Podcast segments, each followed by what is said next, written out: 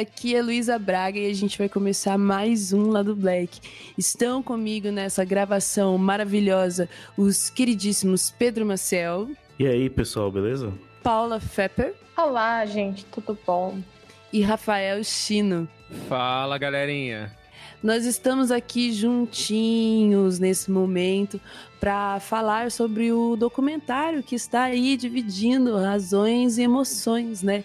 Dentro da esquerda maravilhosa, festiva ou não tão festiva, né? Porque os, os tempos andam difíceis, mas da nossa esquerda brasileira, o Democracia em Vertigem, da Petra Costa, que foi lançado esse ano na Netflix. Então, é, antes da gente começar a nossa pauta, vamos para os nossos recadinhos de sempre, né? Nós somos o Lado Black, um podcast independente na podosfera brasileira, então nos apoie, cara, seja nosso parça. É, no link da nossa postagem e também no nosso site, ladoblack.com.br, você vai encontrar os links do padrinho do Patreon para poder apoiar a gente. Ou você também pode ir lá, Patreon ou padrinho é, barra Lado Black. Você pode contribuir a partir de um real para a manutenção desse podcast maravilhoso e para a melhora dele também. Nós temos projetos, nós temos planos e nós precisamos do seu apoio para poder concretizá-los.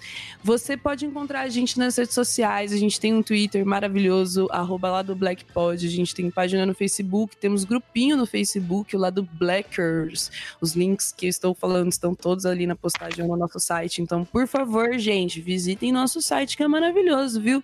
É, e acompanha a gente nas redes sociais. Nós temos as nossas arrobas individuais também sempre linkadas. Então, sigam a gente nas redes sociais também, porque nós somos influencers orgânicos, assim que a gente funciona.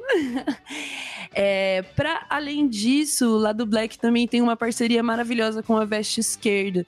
Você tem 10% de desconto nas suas compras lá. Então, você aí que gosta de comprar camisetas com estampas da hora, feitas por artistas legais e com mensagens bacanas e conscientes, você pode comprar sua camiseta lá na Veste Esquerda. É maravilhosa. Eu tenho a minha do Paulo Freire, o Chino tem a dele. Então, por favor, comprem lá e usem o cupom do lado Black. Só você digitar lá, lado Black e você vai ter 10% de desconto na sua camisetinha. Ufa, nossa, gente, muito recado já, né? A gente começou a ter uns recados. tem que gravar isso, gente. Toda vez é ao vivo, é um esforço lembrar disso toda vez.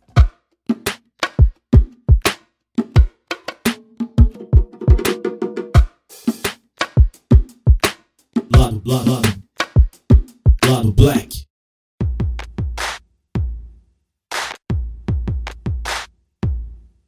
Mas então vamos lá para nossa pauta do dia. É, a gente vai comentar sobre esse documentário, porque a gente comenta sobre artes e documentários aqui várias vezes. É, esse documentário, inclusive, de certa maneira, me lembra um pouco o nosso episódio do Requiem for the American Dream, do, do Chomsky. Só que, não sei, né, sobre a gente. Então, acho que vai ser um processo interessante. é, faz tempo também que a gente não faz análise política, porque a gente está sem tempo, irmão, né, para acompanhar o governo Bolsonaro. Então, acho que vai ser um episódio bem interessante aí, desses que a gente gosta de fazer e fazendo uma análise aí sobre uma obra que também é deveras muito importante no nosso contexto político atual, né? Então, vamos começar aí falando um pouquinho da, dando um resuminho aí da obra, né? A Democracia em Vertigem é um documentário de, dirigido pela Petra Costa, né? É o, pelo que eu tô vendo aqui, acho que é o segundo documentário, é, terceiro documentário, na verdade, que ela faz longa-metragem, né? Ela também tem longas ficcionais, é dela o Minha Gaivota, inclusive, se você não viu, veja, é um filme maravilhoso e lindo. É dela também.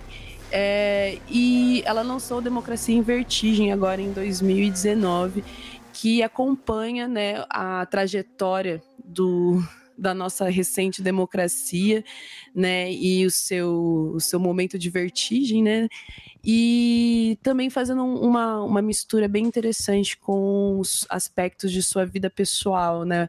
Acho que a gente vai comentar isso, inclusive, um pouco mais a fundo daqui a pouquinho, mas ela mistura muito né, a narrativa da própria história com a história da democracia. Ela até comenta que tem quase a mesma idade da democracia, né?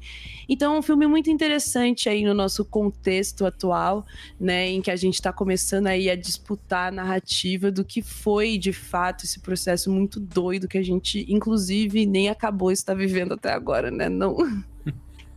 é, falando um pouquinho a acho que é uma coisa legal a gente pensar em entender assunto. Eu acho que você podia começar. É que eu, eu acho bastante assim. É é uma, é uma, leitura muito diferente, né? Quem assistiu Helena e assiste o Democracia em Vertigem, acho que já vai com uma abertura um pouco diferente pro estilo da Petra, né? É... O jeito que ela narra é um jeito muito pessoal, muito, muito introspectivo, muito íntimo até, pode-se dizer, né?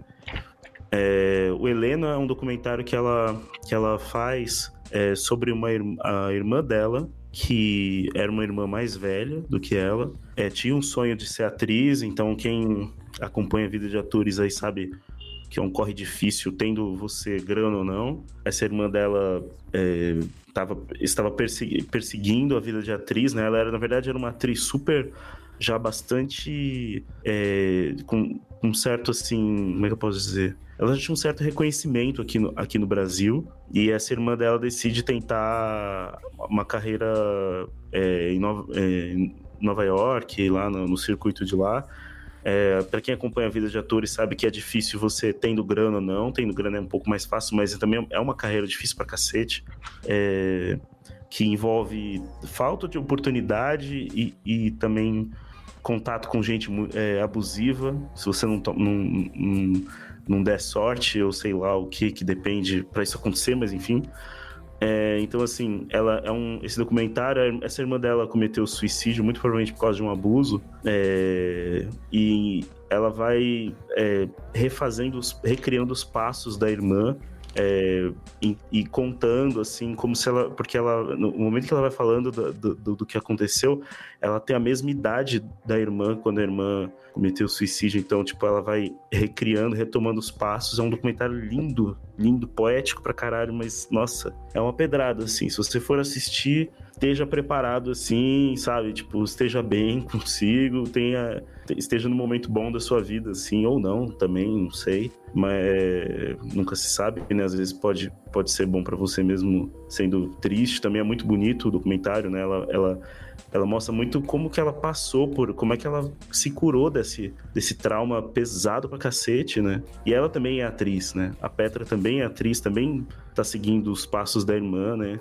Então, é, é, é isso. Eu queria dizer isso só para também porque eu, acho, eu vi muita gente, às vezes, falando da narração dela, coisa assim. E, e acho que. E para quem assistiu Helena e, e, e, conheceu a Petra tão de perto nesse, nesse documentário, dói um pouco ver as pessoas, sabe? Tipo, já eh, falando dela, assim, de uma forma muito, muito seca, muito áspera. É, mas enfim, é isso.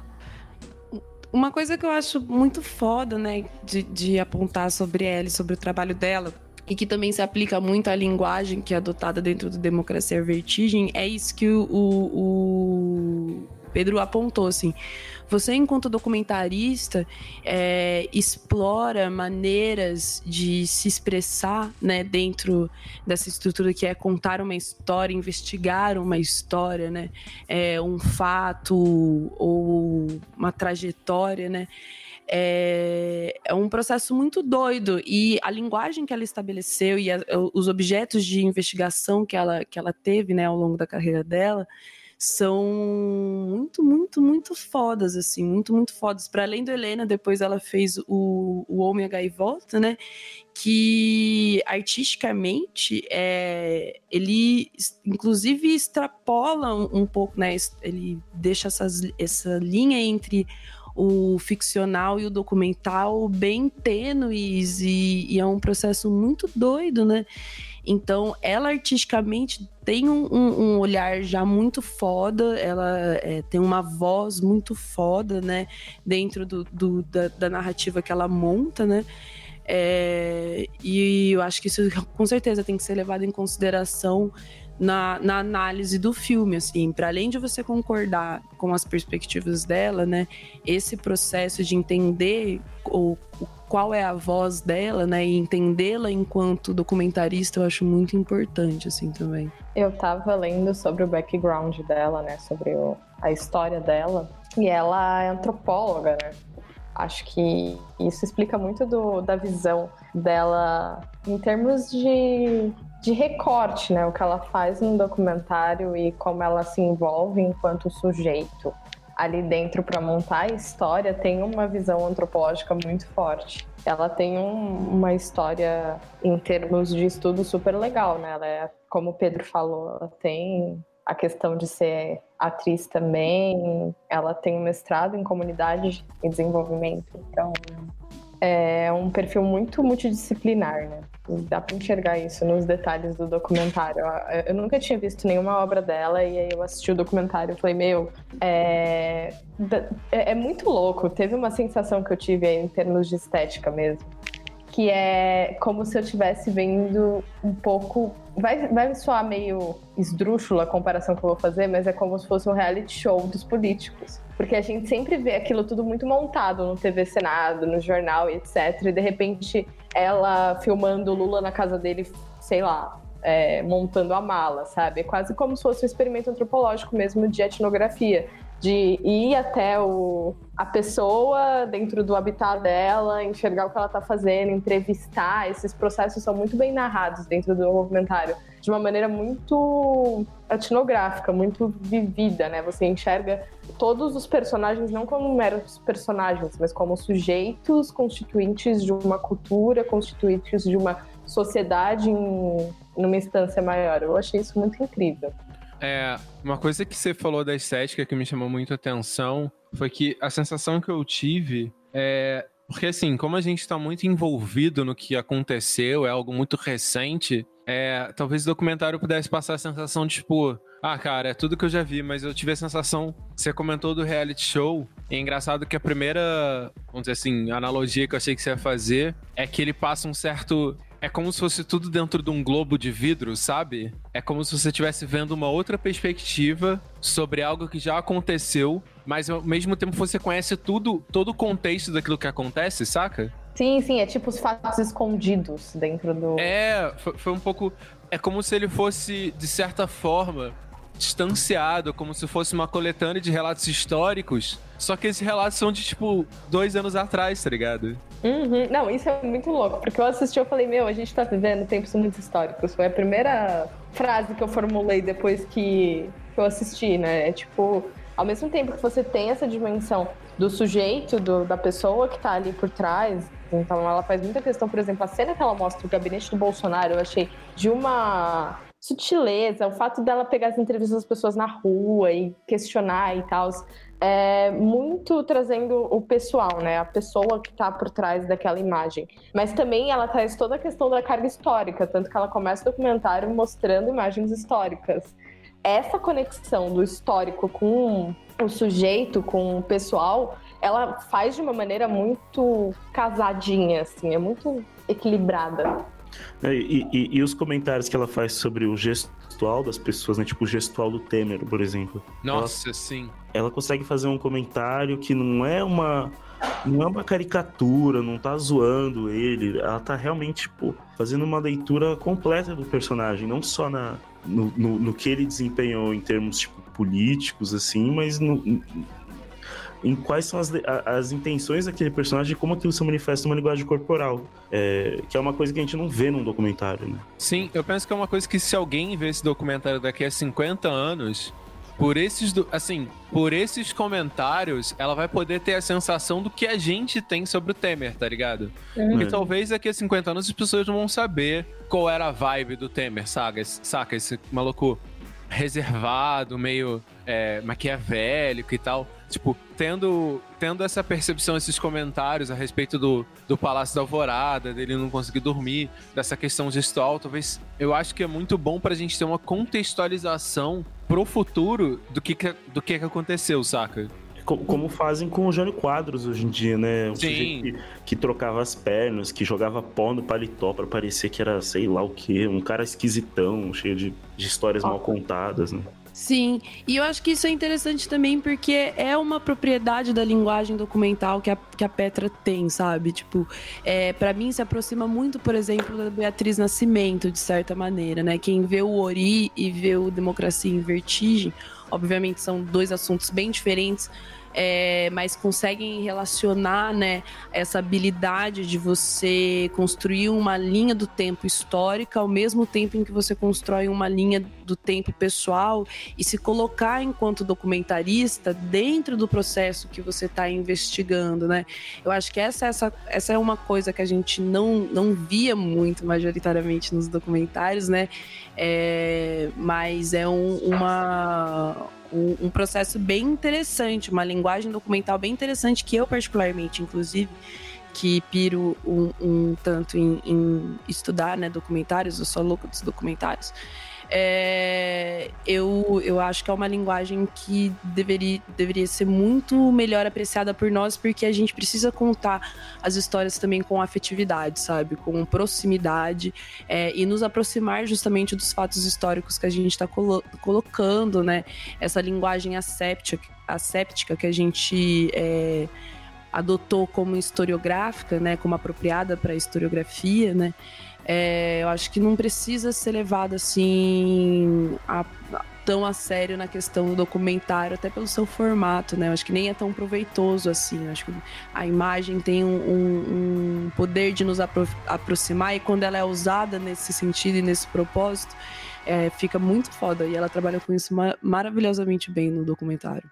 Pegando esse gancho, então, Acho que a gente pode pensar aí se a gente gostou ou não, né, do documentário e por quê. Acho que já deixar isso à tona, porque daí depois a gente vai começar a falar realmente dos processos que são mostrados no documentário. Então a gente pode já começar com, com essa questão: gostamos ou não gostamos, né? É, eu vou começar. Tipo, eu particularmente gostei do documentário. É, enquanto peça documental, eu não compartilho de todas as perspectivas que ela compartilha. Tem aí a gente vai fazer vários apontamentos do, durante esse processo. É, mas eu gost, eu acho que é um, um documentário muito importante para a gente nesse momento, levando em consideração todas as coisas que foram produzidas até agora sobre esse processo. Eu com certeza acho top 3, se não for o melhor do que foi produzido sobre esse processo nesse processo. É, então, eu particularmente gostei muito do documentário, achei ele necessário nesse momento. E justamente por, inclusive, fomentar as discussões que a gente tem fomentado, assim. Acho que não é tanto uma questão dele ser bom ou mal, mas da gente aí explorar as múltiplas, múltiplas percepções que ele pode, que ele pode fomentar. É, diga aí, Paulo, o que, que você achou do documentário? Eu gostei muito. Eu acho que ele é muito, como você disse, essencial para o momento em que a gente está vivendo. É, algum de vocês assistiu o Mecanismo? Não, eu, eu não. não. eu também não. Então, é, em termos de. bom, né? Aquelas não, não sei se é bom. Eu não assisti, então. Mas a única referência que a gente tinha de produção audiovisual que narrasse isso por bem ou por, por mal, no caso, eu particularmente acredito que por mal, era o mecanismo. E trazer um documentário que conta uma, um outro, não é um outro lado, né? Mas conta de uma outra maneira é, tudo que se passou, eu achei fantástico, só pela, pela existência em si. Sem analisar aqui o documentário, eu já acho que ele já seria essencial, pelo fato dele existir. Em termos de documentário, linguagem documental, achei incrível. Eu achei muito absurdo. Uma das coisas que eu fiquei pensando assistindo foi tipo, meu, como que ela conseguiu entrar nesses lugares? Como que ela conseguiu filmar tudo isso, assim? Porque ele é muito rico, né? Ela conseguiu acompanhar é, todos os momentos do, do golpe, conseguiu entrar dentro da, da Câmara, conseguiu fazer tomadas disso, conseguiu participar de todas as manifestações. Em termos de estrutura narrativa, o fato dela começar o documentário contando sobre a vida dela, sobre um processo histórico, eu achei muito rico. É uma das coisas que eu mais gostei em termos de, de design mesmo, né? É ela trazer as percepções das pessoas na rua para compor a narrativa. E aí, tanto que na parte final dos créditos ela agradece, ela fala que o documentário não seria possível se as pessoas na rua não tivessem dado os depoimentos. Eu achei isso de uma delicadeza, né, muito muito forte, muito estruturante. Então, de maneira geral, eu gostei bastante. É, eu, eu como alguém que alguns, acho que uns dois ou três anos, é, acho que é isso, ou talvez mais, comecei a fazer música para tentar registrar as minhas percepções sobre o que a gente tem passado politicamente, as etapas, e assim, eu sempre fiquei interessado nisso, né? Então, para mim, ver alguém, é, é, esse material artístico finalmente saindo, é, para mim é, já, é, a sensação já não era sem tempo, saca? Porque a, a única coisa que tem, que pode se falar que tem de bom num, em viver o que a gente tem vivido, é que pelo menos, né, tipo, você tem coisas como Tropicália e etc, né? Então, é... sei lá. Uma outra coisa que eu acho importante é que, por exemplo, é, com os, os, gringos que eu conheço, é, é muito difícil contar para eles o que está acontecendo com o Brasil, né? Então, ter um documentário que, que explica o beabá, né, parte por parte, é muito bom. Eu também penso também muito no meu irmão, que tem 16 anos, se pá, já deve ter cruzado aí na internet com alguns documentários de coisas como Brasil Paralelo. Então a Paula falou do mecanismo. Perto de, do, das coisas que o Brasil Paralelo faz, o mecanismo é tipo, é um, um manifesto comunista. É, tipo, isso é uma figura de linguagem, tá, gente? É... Não, mas eu concordo totalmente com, a, com o abismo, tá ligado? Que é. Então, assim, é, então. Então, assim, é, pelo menos mentiroso, o documentário da Petra não é. Ele pode ser. Ele, todo documentário de um ponto de vista, mas mentiroso ele não é. E, e, e, mostra bem um processo. Então acho que é muito bom que tenha algo finalmente sendo feito mais para o nosso lado, embora haja divergências, pelo menos tem alguma coisa, né? Tipo um lampejo aí, dá um alívio na gente, alguma coisa que não é loucura, não é doideira, né? Então e, é, da minha parte é isso. Eu, eu gostei pra caralho do documentário, acho, nos, acho nostálgico também, assim, porque foi tão pouco tempo e ao mesmo tempo já foi tanta coisa que aconteceu. É bom de vez quando a gente tem um, um, um, um, como é que fala quando começa uma série fala assim é previously né? Parece isso assim né? Previously on Brazil para começar a próxima temporada né? Tipo é um resumão bom assim para começar essa nova temporada de Game of Thrones da vida real. É isso Cara, é. Tipo, e é muito louco. Você falou de nostalgia. Cara, essa percepção. Assim, sobre o, o, lado do documentário que eu senti, ele claramente tem. É, não nega o seu ponto de vista. Não tenta pagar de, de imparcial que não existe. Ele tenta mostrar exatamente, tipo, a que lado ele tá favorecendo uma narrativa, saca? Mostrando que pontos a mais de um lado. Só que eu senti de uma honestidade e uma percepção crítica exatamente desse lado que ela favorece, saca? Por, por ela falar muito do, das benefícios dos, dos anos do PT e tal, eu gostei porque eu senti que ela não teve uma postura falando que é, tudo tava às mil maravilhas, veio um, um bicho papão e destruiu tudo, saca? Eu senti que ela teve, certo ponto, uma postura crítica quanto à própria coisa que ela, que ela acredita, saca? Isso eu gostei muito no documentário.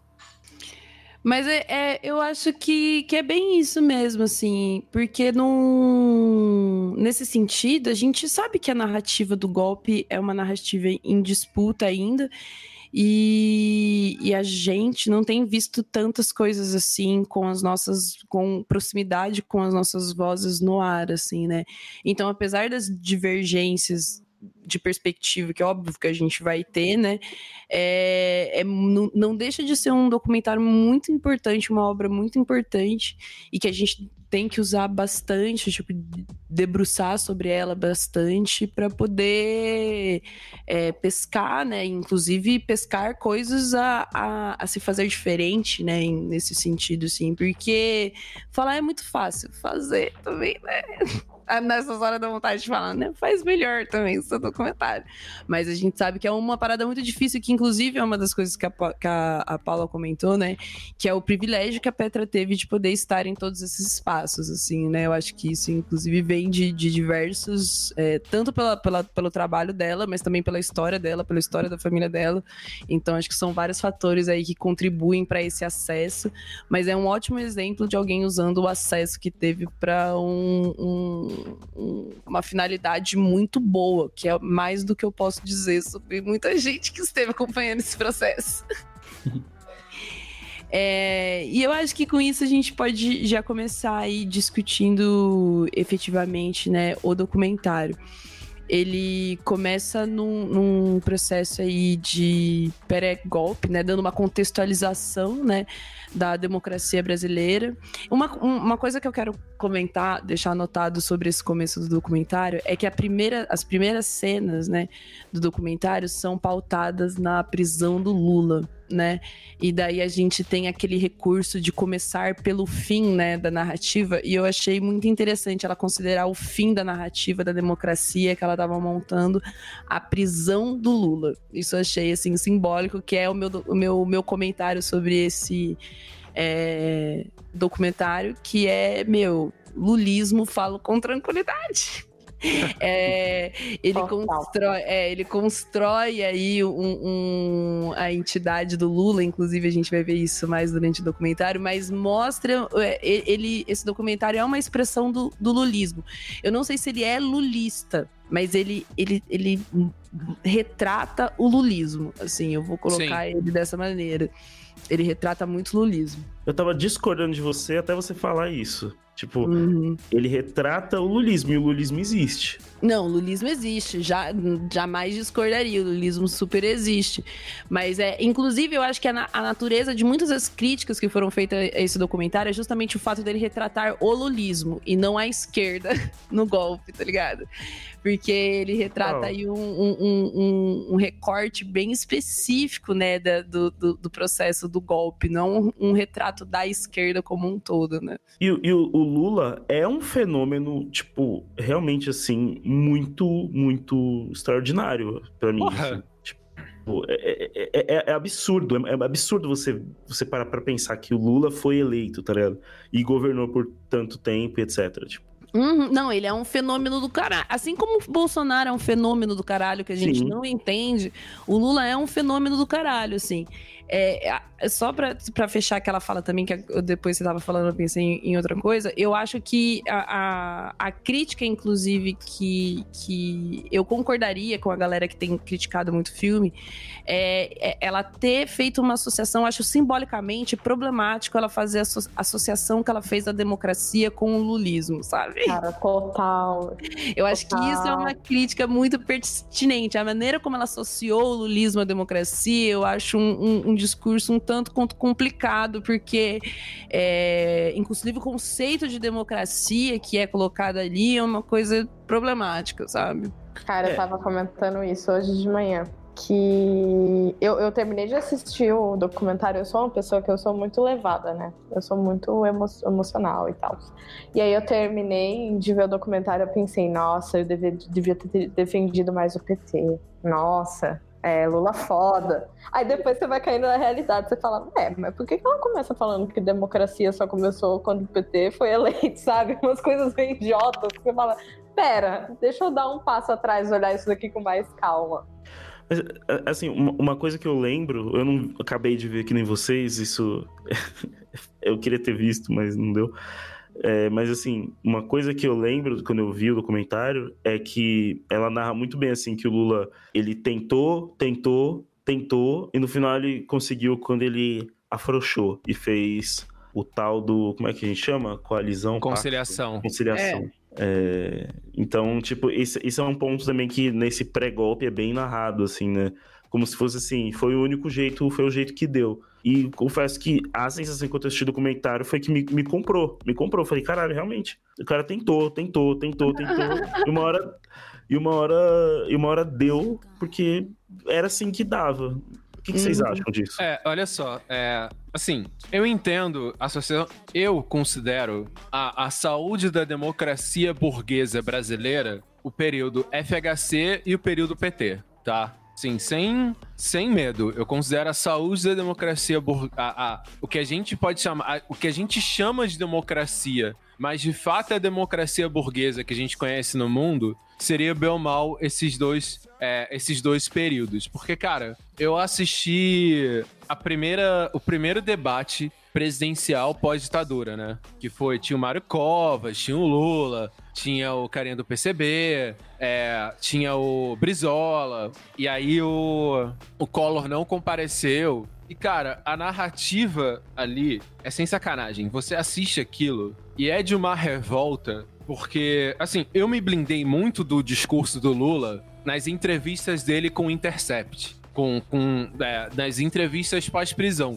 que eu comecei a notar onde ele estava usando de certa eloquência para me convencer da narrativa dele. Mas ao mesmo tempo, é, se pra gente o, o discurso do Lula é muito sedutor, se construiu uma imagem do Lula ignorante, do Lula burro. E se você vê o que, que é o Lula, tanto nos discursos sindicalistas quanto no discurso dessa, desse primeiro debate, ele tá bem longe de ser uma pessoa ignorante. Ele tá batendo ali de pau a pau com a galera e era um debate muito rico pra época. Era um debate de reforma agrária, era um debate de. É, de dívida pública que a gente comenta muito hoje, naquele ano foi construído. Eu fiquei muito puto quando eu vi esse debate, porque eu pensei, por que, que eu não considero aquela eleição uma eleição saudável da democracia burguesa? Porque a gente vê o poder que a Globo teve para mudar a narrativa e não só eleger o Collor, como destruir a imagem do Lula, saca? Aquela Cara. eleição era pro Lula ganhar. Assim, velho, sem. sem Você vê o Collor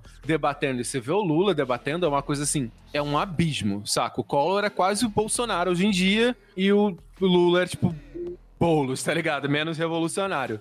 Então, se a gente pensar essa construção da democracia burguesa, eu entendo e, e eu achei válido essa narrativa de que a ascensão do Lula a ser presidente não foi só pela sua capacidade de herói nacional, é porque ele teve que abrir mão de muita coisa e entrar no jogo, saca? Cara, eu fiquei pensando muito sobre isso, né? Tipo, esse rolê da democracia. Eu tava discutindo com, com o Igor hoje, e ele deu exatamente esse argumento da democracia. Ah, a democracia começa é, pro Lula pra ela e, tipo, isso não funciona. Mas ao mesmo tempo, eu fico pensando, tá, é, talvez. Eu fui tentar entender por que, que ela tava pensando desse jeito. E o ponto que eu cheguei foi: talvez o Fernando Henrique ela não considere democracia exatamente por causa disso que o Chino falou. O que, que é uma democracia se não a manifestação de todas as partes? E eu acho que a esquerda ter ganhado uma eleição é, é a concretização da democracia. Porque se até o momento você taxava, você tinha veículos é, direcionando um discurso falso em cima de um partido de esquerda como o PT, você tinha empresários boicotando o PT a ponto da massa não conseguir se conectar com o partido em termos de comunicação, isso não é uma democracia. E, e você tem também um país que toda vez que alguma coisa parecida com esquerda tinha a chance de, de ganhar, rolava um golpe. Como aconteceu. O, a gente pensa que é só ditadura de 64, mas você tem até o próprio Juscelino Kubitschek. É, é, ele correu o risco de não assumir. Ele assumiu, na verdade, ele assumiu, se eu não me engano, três anos depois dele ser eleito, tá ligado? É porque tem, tem muitas, muitos movimentos esquisitos na história Cara, o, o, o Jango mesmo, o Jango, ele não, é, ele não é um cara, tipo, nossa, que esquerda pra valer. Não, tá ligado? Enfim. E sobre o que o Chino falou antes, eu, eu no começo do documentário ela, ela vai mostrando as propagandas do Lula como candidato à presidência, né? E aí tem a primeira de quando ele começou, quando ele é, entrou na política e etc. E é muito louco, porque eu assistindo o documentário eu falei, meu, por que, que vocês foram idiotas e não elegeram o Lula nos anos 90? Foi a primeira sensação que eu tive.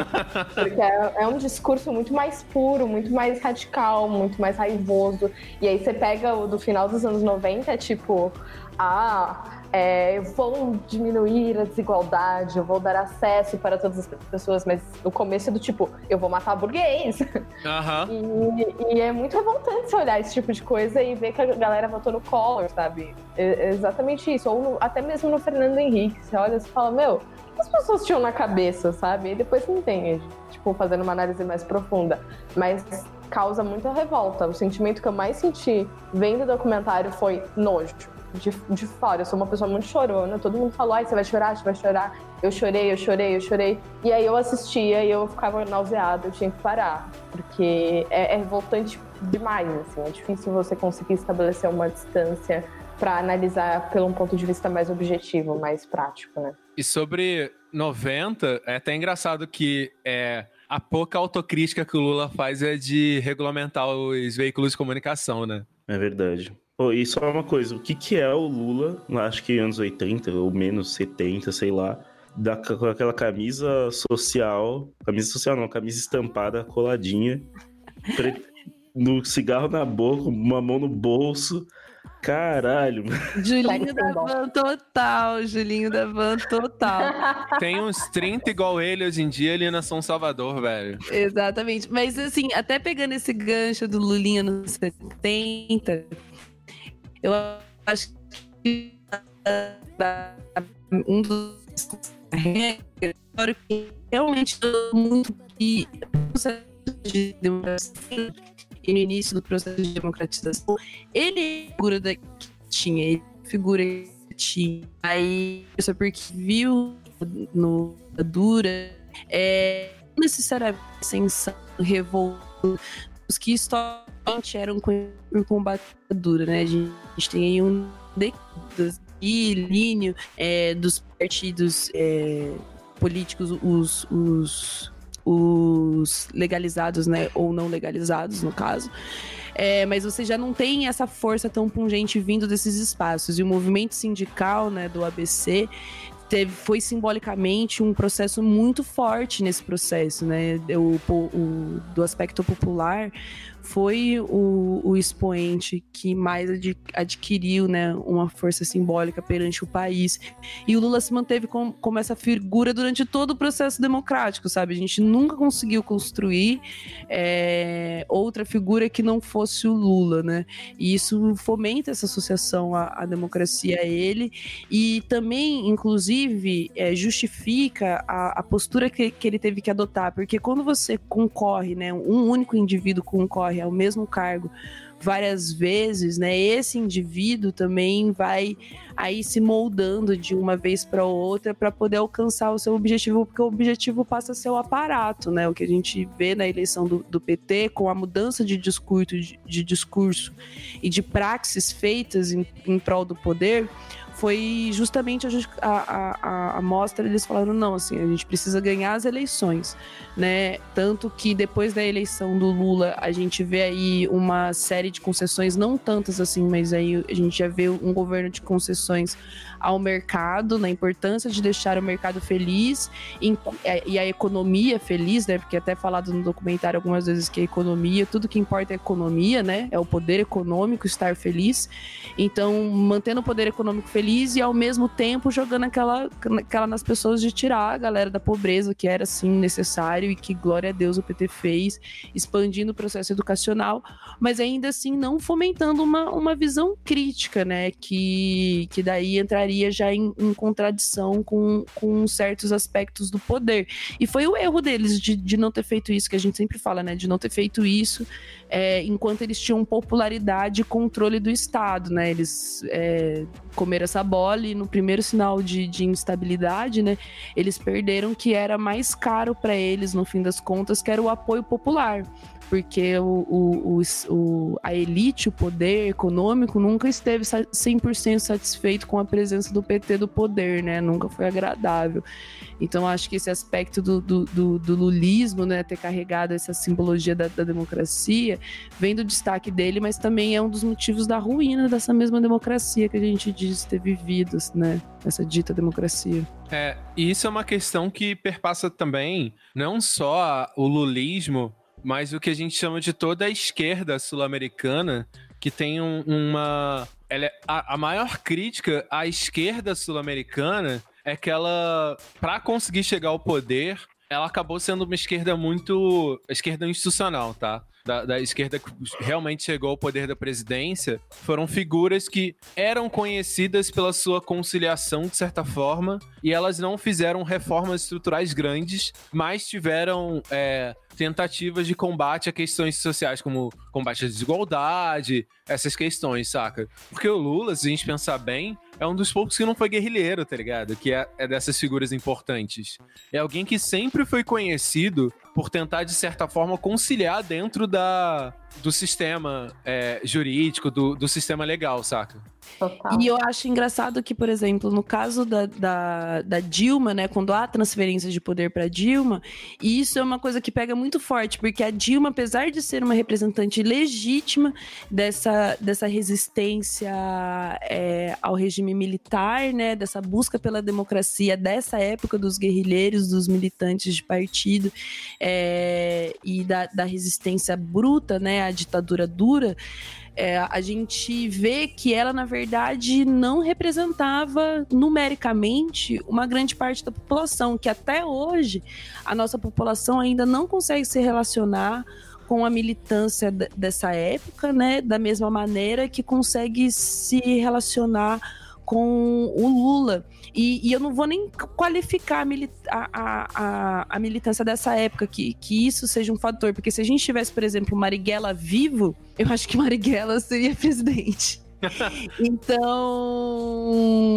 é justamente por isso que mataram Marighella, inclusive, porque Deus me livre ter um Marighella presidente para esse povo, né? Então, eu, eu acho que, que essa, essa, essa, essa falta de percepção de com quem o Lula dialoga e com quem a esquerda tradicional dialoga é fundamental, tá ligado? Não, e, e acho que assim, passando agora, meio que a gente pode ir falando também do que foi a Dilma, é muito interessante que de vez em quando eu escuto a respeito de propostas estruturais mais firmes e por incrível que pareça, elas são geralmente feitas pela Dilma, saca? Uhum, Só sim. que a, a, foi criado uma, uma misoginia muito grande, porque como a Dilma era, assim, parte por ela ser mulher e parte por ela não ter esse carisma do, do Lula, saca? Por ela ser uma, uma, uma figura mais forte, a própria esquerda não, não demorou muito a perceber que ela deveria. Assim, eu acho que muito da, da gente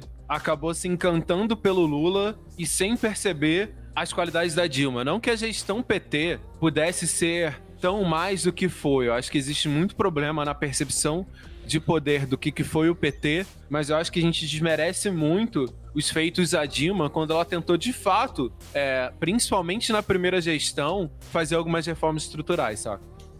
Sim, sim, porque isso que é engraçado, né? A, apesar da, da, Dilma, e isso ser salientado no documentário, né? Da Dilma ter começado muito forte, né? No, no seu, inclusive, é, primeiro mandato, ela terminou seu primeiro mandato numa, no, num processo de força bem interessante. Terminou o primeiro mandato, não, mas estava vindo aí num processo de força bem interessante no seu primeiro mandato é, o momento em que, ela, em que ela decide de fato quebrar com, com, com a economia e, e tentar fazer coisas demonstra claramente como era frágil a posição dela. Tipo, a reação das pessoas àquele processo já deveria ter, ter deixado claro como era frágil a reação dela. 2013, 2015, então, vixe, mano sabe? Deve, eles deveriam ter tratado a relação deles com, com, com, com a população é, de uma maneira mais pá, assim, né? É, e também não ter subestimado as loucuras da, da, da da contra-reforma, sabe, né? Vamos colocar dessa maneira. Eles não, deveriam ter subestimado as loucuras da contra-reforma, porque depois a gente vai acompanhando, eles vão até os limites do confim para conseguir atingir o seu objetivo, e quando rola um grande acordo nacional, tudo é bem possível sim, né? Porque são muitos poderes reunidos em prol de um objetivo comum, que no caso era tirar o Partido dos Trabalhadores do poder, né? E a Dilma nunca teve o, a base necessária, né? Ela teve uma transferência simbólica do Lula, mas ela, enquanto, enquanto personagem nessa, nessa história, né, nunca teve a base necessária para poder bancar algumas coisas que ela, que ela tentou bancar, né, sozinha. Gente, eu queria lançar uma pergunta para vocês antes da gente sair do pré-golpe, né? Porque a gente está falando agora dos governos Lula e Dilma. É, pra, até para articular meus pensamentos aqui, é, muito se critica o lulismo, o, a conciliação, o Lula, o Lula, a Dilma, etc. Mas vocês acham que, tipo, se a gente não tivesse o PT, não tivesse o Lula, é, ou o lulismo, vocês acham que, tipo, que a gente algo melhor teria tido mais oportunidade de ter tomado as rédeas? Tipo assim, entende, entende a pergunta? Uhum. Acho que sim. Eu, eu, eu não sei se, se a gente não. Se não existisse no universo alternativo em que não existiu o Lula, é, eu não sei se a gente teria alguma coisa melhor, né? Tipo, se só tirasse o Lula da equação, o lulismo da equação, se as alternativas que nós temos existentes além dele, se elas teriam a popularidade e as possibilidades de poder que ele teve, historicamente falando. Não acho necessariamente que esse seja o caso, mas eu acho que a gente poderia ter tido um lulismo melhor. E se o lulismo tivesse sido melhor na sua coerência, consciência e praxis, é, a gente não teria passado por esse processo, sabe? Eu acho que nesse sentido, não é só porque o Lula foi a, a força despontante da esquerda e a única força despontante da esquerda, que isso legitima todos os, os métodos né, usados por ele. E isso é uma coisa importante, porque um dos aspectos interessantes de a gente chamar isso de lulismo e não de petismo ou de uma coisa assim, é porque o documentário até deixa isso muito claro. As, as ações políticas e as, as estratégias políticas são de fato muito decididas pelo Lula sabe? Eu não vou falar dos milindres operacionais, né? Falar assim, ai, ah, não, o Lula é a cabeça do PT, então tudo que acontece no PT passa pelo Lula, né? é a cúpula lulista, né? É a cúpula lulista, é, na verdade. Exi existe, só que o Lula, ele define as políticas, o Lula define as políticas do PT, né? De maneira estrutural, né? Então, e estruturante. Então, eu acho isso muito interessante. Se o Lula fosse melhor, se o lulismo fosse melhor, a gente de fato ia ter uma estrutura política política melhor. Só que daí eu vou colocar a responsabilidade nisso, nisso no Lula. As concessões que ele fez não foram concessões necessariamente políticas, porque senão ele teria feito concessões ao mesmo tempo em que ele educava a população, sabe? Ele teria feito concessões ao mesmo tempo em que ele valorizasse o nosso, o nosso, o nosso o nosso sistema educacional, os nossos sistemas de base, para justamente ter as estruturas de apoio para as pessoas. E, e, e, também as ferramentas ideológicas, dar a elas ferramentas ideológicas para poder, né, ser autônomas e não depender necessariamente só do Lula. Mas ele tinha uma pira de poder mesmo. Ele que decidiu colocar a Dilma no poder, ele que decidiu se entregar, ele que decidiu as estratégias que foram feitas né, durante o processo. Então eu acho isso um tanto quanto problemático enquanto lulismo. Eu concordo plenamente com a Lu sobre. Eu acho que o grande, a grande treta é ter ficado lulocêntrico, né? É o, não é uma construção o PT inteiro, não foi uma construção, apesar de ter sido feito com base em movimento sindical, em greve, em estruturas coletivas, em educações de base, etc. É, Criou-se um período em que todas as decisões elas eram tomadas é, lulocentricamente e, e isso acabou por prejudicar. Agora, respondendo à pergunta do Pedro, se eu acho que teria uma outra forma disso ser melhor. Eu, honestamente, tenho uma visão muito pessimista em relação a isso, porque eu acho que não. Por que, que eu acho que não? Eu acho que exatamente pelo título do documentário, que é a questão da democracia no Brasil. A gente tem uma democracia muito frágil, muito nova, e tem gente, por exemplo, dentro da esquerda que defende que a gente deveria ter menos partidos, como uma forma de aprender a jogar melhor o jogo político. E eu não concordo com isso, mas eu concordo que tem uma curva de aprendizagem aí que foi aprender a lidar com a democracia. E eu acho que é uma curva que a gente ainda está tentando, a gente como sociedade brasileira está tentando entender, está tentando lidar e, está levando essa curva. Ela cai, ela levanta, ela cai, ela levanta. É. E, e, isso é muito complicado de avaliar pelo ponto de vista de é, teria sido melhor, não teria sido melhor, ou teria uma outra forma, não teria outra forma. Eu acho que o que foi dado foi uma maneira, e aí é, indo um pouco mais para uma vertente mais otimista, foi uma maneira da gente aprender a lidar com um jogo democrático e tentar, numa próxima vez, num, pro, em pro, num futuro, espero que próximo, é, não deixar com que esses erros aconteçam. Mas eu acho que isso fez parte do aprendizado da esquerda brasileira. É, sobre, assim, pensando no contexto histórico de figuras que eu conheço, se a gente pensar, por exemplo, 90, a, a única alternativa. Porque o que, que aconteceu? O, se a gente pensar hoje nos partidos mais à esquerda, como o PCB, o PCB, na verdade, ele teve várias cisões exatamente pelo PC não. Pelo, é, pelo PCB não ser revolucionário o suficiente, tá ligado? Antigamente. Eles tiram várias cisões, a criação do PT tem muito a ver com isso. E o que a gente vê acontecendo com o PT hoje é muito do que aconteceu até com isso do, do, do, PCB antigamente. É perceber que essas, essas novas figuras que começaram a existir foram exatamente em cima dessa, dessa discordância do PT, saca? A gente pensar, por exemplo, quais as figuras que a gente tinha em 90 do que, que era uma esquerda possível? Era o PDT e o PT, tá ligado? O PDT era Brizola. Então, sei lá, e, e, o Brizola, ele não tinha. Talvez ele tivesse chance de ganhar, mas o Brizola ele veio numa, numa queda muito grande de popularidade, principalmente depois do governo do Rio, sacou? Tanto que entrou o Garotinho e tal, que é, que é quem é, é meio que elogiado, mesmo sendo corrupto e tal. Então o Brizola teve uma queda de popularidade muito grande. Eu não conheço figuras dessa época que poderiam, talvez, amenizar isso, ter uma alternância entre a esquerda, saca? Só que uma coisa que vocês falaram que foi muito importante é que o PT também não criou sistemas para que essas figuras aparecessem.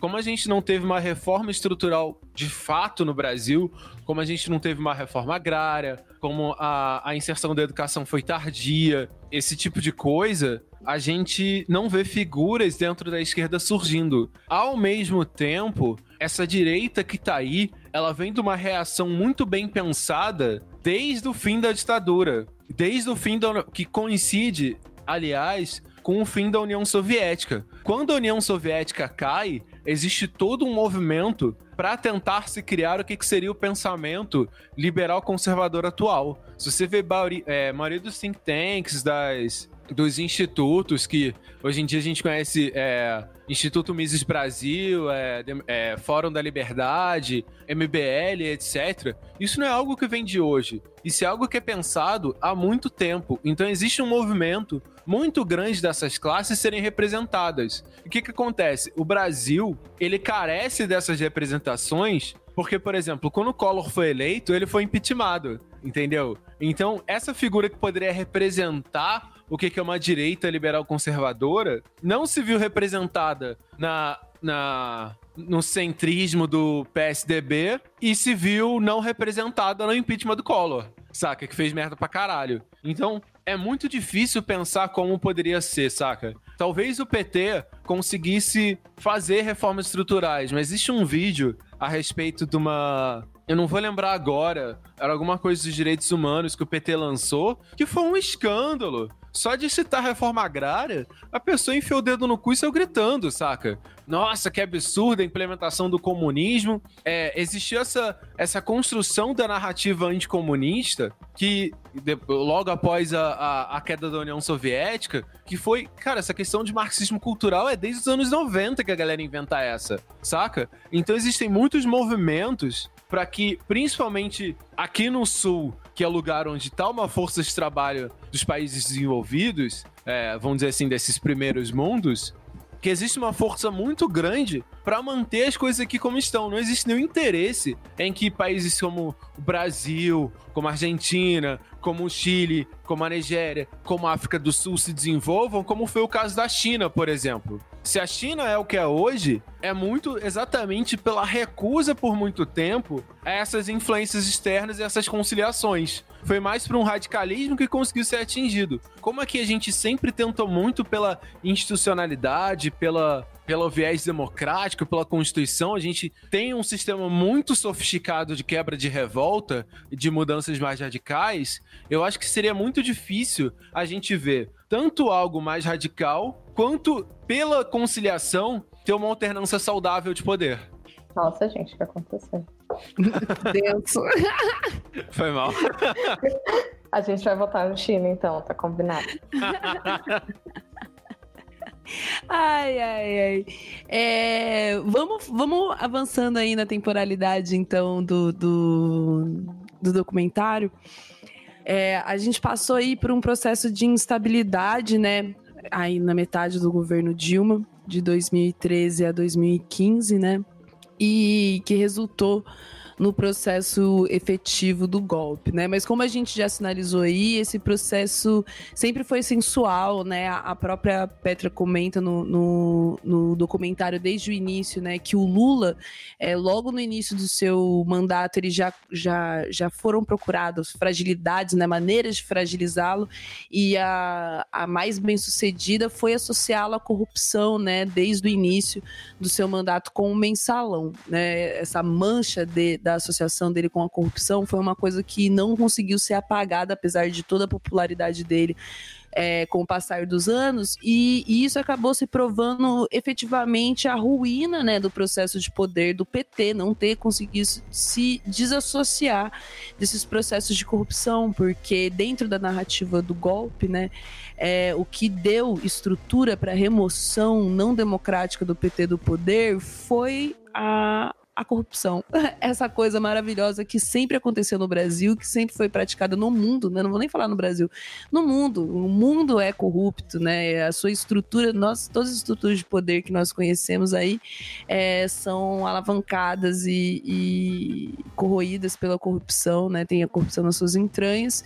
Imagina, isso é coisa de esquerdista né? Nossa Senhora, né? Meu Deus do céu. É, inclusive, o fato de a gente não, não conseguir associar a corrupção dentro das corporações é uma parada muito doida, né? Que é comentado no, no, no, no documentário também. Isso é uma parada bem louca da gente comentar sobre a Lava Jato depois. É, mas então, esse processo de, de, de apodrecimento né, do, do governo do PT ganhou muita força e muita legitimidade a partir da criminalização do Lula né?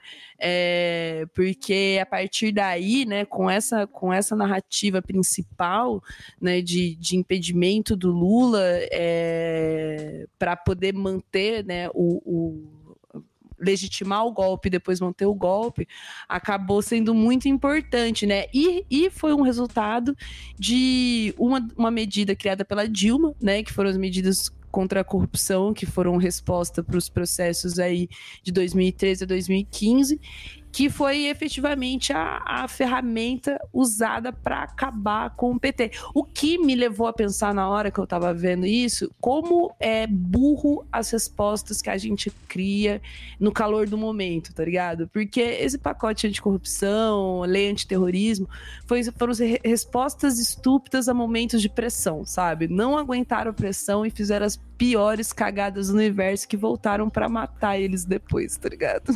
Tiraram um pezinho do povo, como o cara falou.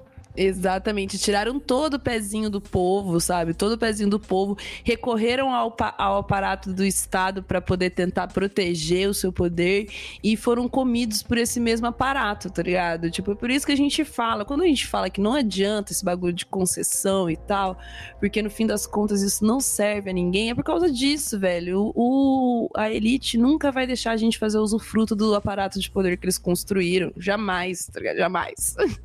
Não existe isso.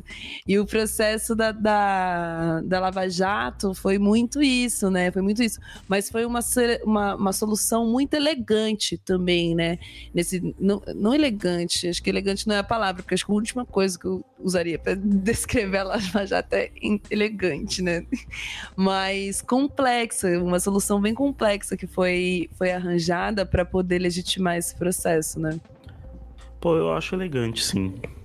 Ah, eu não acho elegante. Eu acho que tem muita, muito dedo no cu e gritaria dentro da Lava Jato, sabe? Eu acho que foi muito Ai, como que, como que é o, o termo? Agora eu tô pensando no termo em inglês, tipo, mal feito, slop, sabe? Tipo, foi muito. Ai, Você acha? Feito nas coxas. Eu acho que foi muito feito nas coxas. E a, a comparação que a gente faz, inclusive, com o processo que eu vi na Itália, lá dos mão- mãos limpas, eu acho perfeito, porque aquele processo na Itália foi basicamente dedo no cu, gritaria, nada acontece feijoada, sabe? Urgia, dedo no cu, gritaria, nada acontece feijoada. E que foi isso que foi a La- Lava Jato, assim. Eu achei que foi inteligente, funcional, efetivo no seu objetivo, mas elegante nem um pouco, né? Tanto tão não foi elegante que causou um rombo, né, na, na, na estrutura dita democrática que nós temos, porque, né, o que que virou o, o- a concepção do, do nosso poder judiciário? O que que virou as concepções do nosso poder legislativo durante esse processo, né? Virou nada, o que virou nossa Constituição, a base da nossa democracia, virou uma piada. Então, acho que foi bem mal, tipo, bem deselegante. Eu, eu- eu confesso que na, na minha cabeça eu fico tentando ainda montar. É, é impossível assistir o documentário e não ligar com as questões do Intercept, né? Do, da, da Vaza Jato e tal. Ótimo timing, inclusive. Pois é. E, e eu fico pensando. Como que, como que o Sérgio Moro entrou nessa história, né? E, e- e mais um ponto ainda por cima. Já vi algumas pessoas, tipo, ligar ao fato, alguma coisa do Sérgio Moro é, tá conectado com a galera evangélica. Hum? O que vocês acham disso? Existe isso? Eu tô viajando. Cara, coisa... Não sei, eu acho Sérgio- que a força evangélica é uma força a ser cooptada sempre, querido. O Brasil é um grande país evangélico, temos muitos evangélicos, estar perto dos evangélicos é importante pra todos, sabe? Isso é uma, Mas, uma verdade. assim, é. Mas eu não sei se eu entendi. Fala. É, eu, eu não, não, não entendi esse lance do Moro com os evangélicos em si. Talvez com o cristianismo brasileiro, talvez. É, assim, primeiro de tudo, primeiro de tudo, qual, qual qual será que é, a- é a- o interesse do Moro, sabe? Esse é o primeiro ponto, assim. Ah, eu acho que Segundo a minha terapeuta, poder. poder. Exato. Poder. Ele Segundo a quer. minha terapeuta, ele é narcisista pra caralho. Exato, meu. Olha o arquétipo dele. Não, agora vamos tirar um momento pra tirar com o Moro aqui nesse momento. Não processa nós.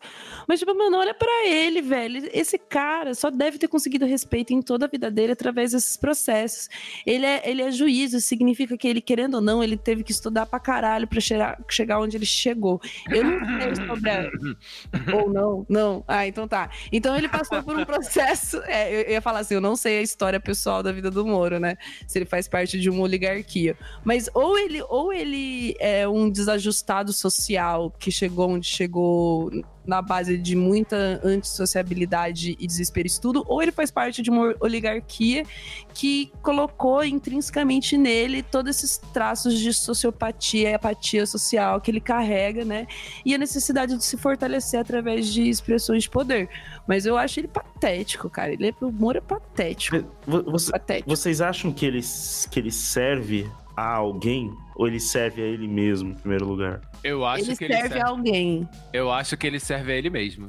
Eu acho, Acho- que, não sei, cara. Ah, eu acho que ele serve a alguém achando que ele tá servindo ele mesmo, que é o Ah, pior sim. tipo de servente, que é aquele que, é, que nem sabe que tá sendo usado, sabe? Então, Ah, que- sim. quem que ele serve? Quem que, quem que vocês acham que, que, que chegou pra ele e falou assim, mano, ajuda. Caça o PT, velho. Caça o PT que Então. vai dar, vai dar bom, assim. Eu acho que o, o, o Sérgio Moro, ele não é. Ele não serve alguém de forma direta. Ele não tem pessoas é, falando faça isso. Eu acho que tem pessoas envaidecendo ele para que ele haja da forma que ele age. Porque ele é um cara que ele tem ambição. Ele, assim, ele- primeiro que ele é um juiz de primeira instância, tá? Ele não é um, um- um- dentro da carreira judiciária, ele tem o seu prestígio, mas ele não era foda. A especialização dele em lavagem de dinheiro gerou a ele uma oportunidade de ganhar destaque. Esse é o mérito dele, saca? Ter uma especialização, que se eu não me engano foi feita é, nos Estados Unidos, eu acho que é isso que a galera fala. Essa especializa- especialização dele em ser um juiz focado em casos de lavagem de dinheiro é que possibilitou esse ego dele alcançar as ambições que ele sempre teve, saca? Porque o sonho dele é ou ser presidente ou ser um ministro do STF, que são os dentro de um contexto político, uma área é ser presidente, dentro de um conceito judiciário é entrar pro STF, saca? Só que São, Só um parente, que são tipo os dois melhores jeitos de você ser um velho encostado pro resto da sua vida. Tá o cara já tem um salário de 100 mil.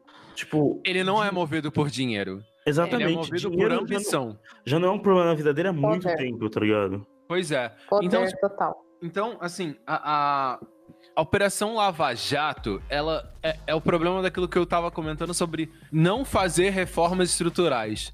Quando a gente não reforma o judiciário, a gente cria um poder. Cara, o judiciário uhum. sempre tá envolvido em tudo quanto é golpe político. Não tem jeito saca? Ele tá lá de certa forma, ó, a gente se encolhe um pouquinho aqui, mas a gente tem que manter uma imagem de foda, saca? Ele sempre permanece nessa. Eu, eu tive medo uma época no Brasil de ter uma, um golpe teo, é, tecnocrático e o STF alguém assumir, tá ligado? Porque esses caras, eles eram para ser um poder moderador exatamente no eleito, mas para conseguir equilibrar é, essas decisões de voto do povo com com as forças internas. Só que dentro do interesse nacional. Só que, cara, o, o que aconteceu? É um poder sem vigília, tá ligado? É um poder sem poder ser atingido por nada. Então, um juiz de primeira instância pode colocar uma escuta dentro de um, de um presidente e nada acontecer, tá ligado? Feijoada, sacou? O Moro, ele foi possibilitado por um sistema judiciário muito poderoso no Brasil,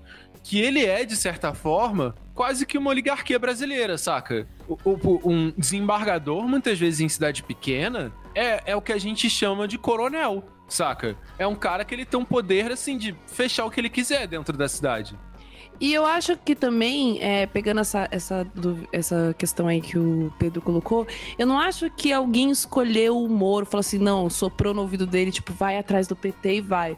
Eu acho que o, o Moro teve oportunidades muito boas. Ele foi uma pessoa que, que jogou vários verdes e colheu muito maduro, e a partir do momento em que ele foi o, o representante que mais conseguiu avançar no que estava sendo proposto, né, pela, pelo para a estrutura de poder, que era tipo tirar o PT como possibilidade de, de governo, é, quando ele começou a ter êxito em algumas coisas que ele estava fazendo, eu acho que foi onde a galera efetivamente abraçou ele, sabe? Ele conseguir ter êxito na Lava Jato, no começo da Lava Jato, conseguir fazer com que a Lava Jato se tornasse é, relevante e confiável, é, foi um processo de legitimação para que ele pudesse ir extrapolando cada vez mais, né, a linhazinha dele de poder, o que, que eu posso, o que, que eu não posso fazer, né, para conseguir esse objetivo.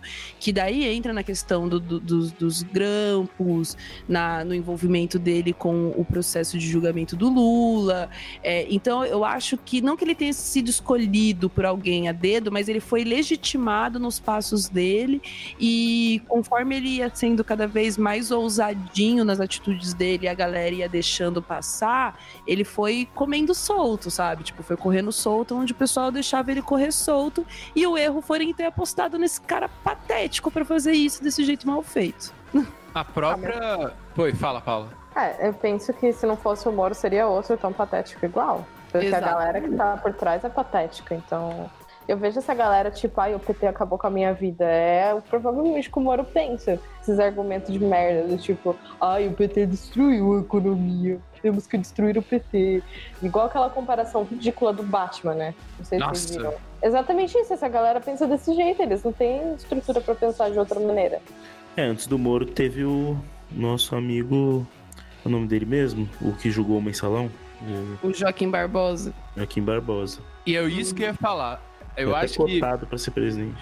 Eu acho que o poder, aí sim, eu acho que o Moura ele foi usado de certa forma, ele não percebe isso, exatamente porque eles perceberam que se eles não criassem heróis dentro de um processo anti-PT, eles não iam perseverar. O Joaquim ba Barbosa, ele tinha tudo para ser o nosso Moro, tá ligado? Tudo. Tinha tudo para ser um Moro. Só que ele não aceitou se ele não se permitiu essa mediocridade, tá ligado? Então o PT continuou forte. Quando aconteceu a Lava Jato, aparece o Moro e ele vem como esse herói da Lava Jato, a gente tá criando esses heróis exatamente para conseguir combater a figura do herói do Lula, tá ligado? Só se combate um herói com talvez assim, não um vilão, mas também um outro herói que possa substituí-lo, tá ligado? No imaginário popular.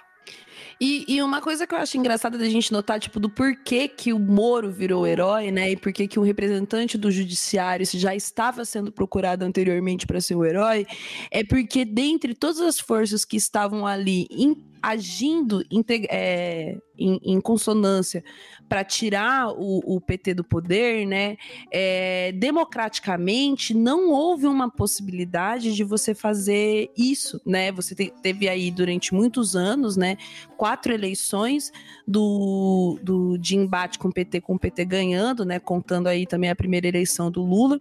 Então a gente tem aí um, uma elite que está há quatro eleições perdendo, né? É, no, no pleito com com o restante da população. E, e, a gente tem dentro das forças, tipo, a mídia sempre foi contra, o legislativo sempre fez tudo o que pôde para dificultar, né? O, o poder popular, que, que, que antes era um alicerce do governo PT, já estava ali minguando desde 2013, desde antes da, da reeleição da Dilma, e não foi suficiente para tirar o PT do poder, né? O apelo da, da, da rua, da ascensão da, da direita, né? Não foi o suficiente para tirar o PT do poder. Então, o único jeito deles empurrarem tanto o golpe como a legitimidade, a continuidade do golpe, foi através do judiciário, foi criminalizando efetivamente, né, o Partido dos Trabalhadores, os seus representantes e essa esquerda. Eles não tiveram outra escolha. Então, alguém no judiciário precisava conseguir parar eles. E o Moro, né, foi essa pessoa que atingiu. Tipo, poderia ser vários juízes, poderia ter sido qualquer juiz. Acho que essa que é a pira, né? Não é que o Moro é especial. Ele teve algumas atitudes certeiras em lugares certeiros, né? Ele esteve presente na Lava Jato, mas eu acho que vários outros juízes fariam a mesma coisa que ele fez e estariam no mesmo lugar em que ele está agora. Por exemplo, se a Lava Jato tivesse saído de São Paulo, talvez o Moro fosse o Alexandre de Moraes entendeu? Vamos colocar dessa, dessa maneira. Então, então eu acho que essa, essa por que, que o, o, o judiciário é, seria o, o, berço né, do herói brasileiro, buscava ser o berço do herói brasileiro, porque é a única instituição que é controlável, né? Age de acordo com a elite, faz parte da elite, inclusive, né? A única instituição da elite que mantinha aí minimamente o seu poder e o seu status, né? Porque vamos lembrar aí que durante todo esse processo a classe política perdeu totalmente a legitimidade e a classe empresarial também não tem ali uma forma de representatividade e organização ainda suficiente para comandar esse país às claras, né? Então o judiciário era a única escolha que eles tinham para tomar o poder, né? Então isso aí é bem bem doido da gente pensar na importância do Moro e do, do, do, do judiciário no processo de impeachment, né? Porque todos os outros agentes já, já, já estavam fazendo os seus milindres há muito tempo antes, né? É, obviamente que o MBL e, e, esse, e essa galera, né, que levou as manifestações de direita para a rua, que fortaleceu os, as figuras de direita na rua, também tem seu papel muito importante, mas foi o judiciário que legitimou a porra toda. É, eu acho que o, o judiciário aliado com a força da mídia. Se a gente tem uma narrativa contra a, a, a, economia, a mídia tem um papel importantíssimo nesse processo inteiro. E eu acho que o documentário mostra muito isso. Como, como a mídia é, tratou de retratar essa questão de o Brasil tá quebrado e etc., que possibilitou esse impeachment. Porque sem o impeachment, a gente não estaria vivendo o que a gente vive hoje. Bem ou mal, saca? a gente não teria esses heróis. Porque se a gente não tivesse tido impeachment e, e, e, esse processo de recuperação econômica tivesse acontecido, o mínimo que fosse, a gente não estaria vivendo o que a gente está vivendo hoje. Deixa eu, eu fazer eu, uma pergunta uh, para vocês. Posso Ai. fazer um comentário antes? Fala, fala. Eu, eu lembro claramente, isso pode ser uma viagem minha, mas eu lembro claramente que a crise econômica ela foi um processo implantado, assim, tipo, é, a crise econômica foi um processo assim onde o, o, os noticiários já noticiavam na, na, meio que na tentativa de realmente fazer uma crise acontecer. Eu, isso, isso eu realmente acredito, assim, sabe? Tipo, e, claro, existiam alguns sinais ali ruins, etc., mas a mídia fazia um esforço muito grande para tipo falar que vai, que vai ferrar. Pare de consumir, pare de, sabe, tentar realmente parar a economia. Eu não sei, não sei se isso é, é, é inteligente, então é, é, meio estranho na teoria dos jogos aí, mas é o que eu, eu lembro muito bem na época. A pergunta que eu ia fazer é: será que se o Aécio tivesse ganhado teria sido diferente? Ai, com certeza. Com certeza, se o Aécio tivesse. Porque assim, vamos, vamos fazer um destaque também para a participação do PSDB do Aécio nesse processo de impeachment, que eu achei a maneira como foi retratado no filme muito legal. Porque o PSDB é aquele playboy birrento tá ligado? Que acha que comanda o jogo só porque esteve no poder há algum tempo, tá ligado? Principalmente o Aécio Neves. Playboy, sem noção que começou uma coisa que ele nunca teve capacidade de continuar. Porque se o projeto do PSDB tivesse dado certo, depois do golpe eles estariam no poder agora, né? Porque eu não acho que era o plano do PSDB estar na decadência que eles estão nesse momento. Então, assim, o PSDB e o Aécio Neves, especificamente nesse processo, são tipo aqueles playboy de merda irresponsável babaca que, tipo, fica aí tacando fogo nas coisas sem nem ter ideia do que pode acontecer, achando que vai se dar bem no final, mas só se fode, tá ligado? Porque é estúpido. Mas, cara, isso que é estranho. para mim, a, o que me parece é que todo, todos os políticos meio que se fuderam, cara. Eu acho que, eu sinceramente, acho que até o Bolsonaro se fudeu. Porque, cara, tipo, o cara já levou uma facada e assim, velho, vamos lá. Eu acho que esse cara, tipo, em, mano, ele já tá num estado, velho, que já dá, já dá pra ver que o cara tá decaindo. Daqui uns três anos, mano, esse cara vai estar tá só o pó, só o pó, só o pó, velho. Ele não vai aguentar, tá ligado? Não, ele claramente mordeu mais do que ele conseguia. Ele já falou, ah, ser presidente é muito difícil. Assim, eu acho que o que aconteceu com o PSDB nesse processo foi que o PSDB, ele entrou numa mediocridade por não saber largar o osso, tá ligado? O PSDB não tinha coragem para se radicalizar, até pela sua concepção de forças, tipo, a própria construção do PSDB em ser centro, ele não tinha nem coragem e nem uma espécie de legitimidade para se radicalizar aos anseios de uma direita mais radical. A gente escutava direto que, ah, não existe direita no Brasil, ah, que isso não é direita, que sei lá o quê, saca? Então acho que assim, se o PSDB tivesse ganho, a gente estaria na merda. Eu acho que o golpe da crise teria sido uma porrada bem grande, saca? Porque eles iam fazer merda, iam vender a porra toda, a gente não ia ter um congresso combativo como a gente tem hoje, bem ou mal, que a gente estaria com o mesmo congresso com é, Eduardo Cunha e Baixo Clero que tinha antigamente. Então, assim, eu acho que a chance de dar merda poderia ser muito grande. Hoje em dia, porque quando acontece o impeachment, a gente não acreditava que ia acontecer. É. Eu lembro claramente, assim, na eu primeira. Não acreditava. Cara, eu Tinha, tinham cisões entre os grupos de direita de protestos de rua que eles falavam que o impeachment era muito radicalismo, saca? Que a população não ia comprar essa na democracia tão frágil, que a, que a população tinha muito apreço pela democracia. A gente acabou vendo que uma parcela radical não tem. E é uma parcela radical que faz muito barulho. Não, mas que isso, a mídia. A mídia fez um espetáculo do impeachment. Sim. A, a Globo. A, transmitiu como se fosse uma Copa do Mundo, velho. A Globo sobreviveu à ditadura. Pra ela, foda-se se cai a, a, a, democracia ou se a democracia vai mal, tá ligado?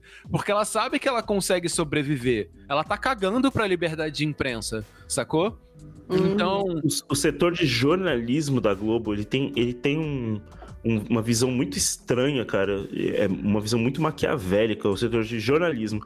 Os outros setores eu acho que eles nem são tão assim, sabe? Não, não. Acho que é a cúpula da Globo mesmo, saca? A, a, a, a cúpula, incluindo a cúpula editorial, obedece a, a, a cúpula marinho da Globo, saca? Então, é. tipo, velho. Eu acho que a gente poderia estar vivendo numa democracia talvez mais saudável, mas de certa forma, essa democracia ela, ela possibilitaria um desmonte muito grande do que, que é a estrutura brasileira, saca? Eu acho que tudo que a gente vê de Bolsonaro, de tentativa de privatizar tudo, é, corte, isso acontecer, aconteceria muito antes num congresso totalmente acreditando numa democracia bela e moral, saca?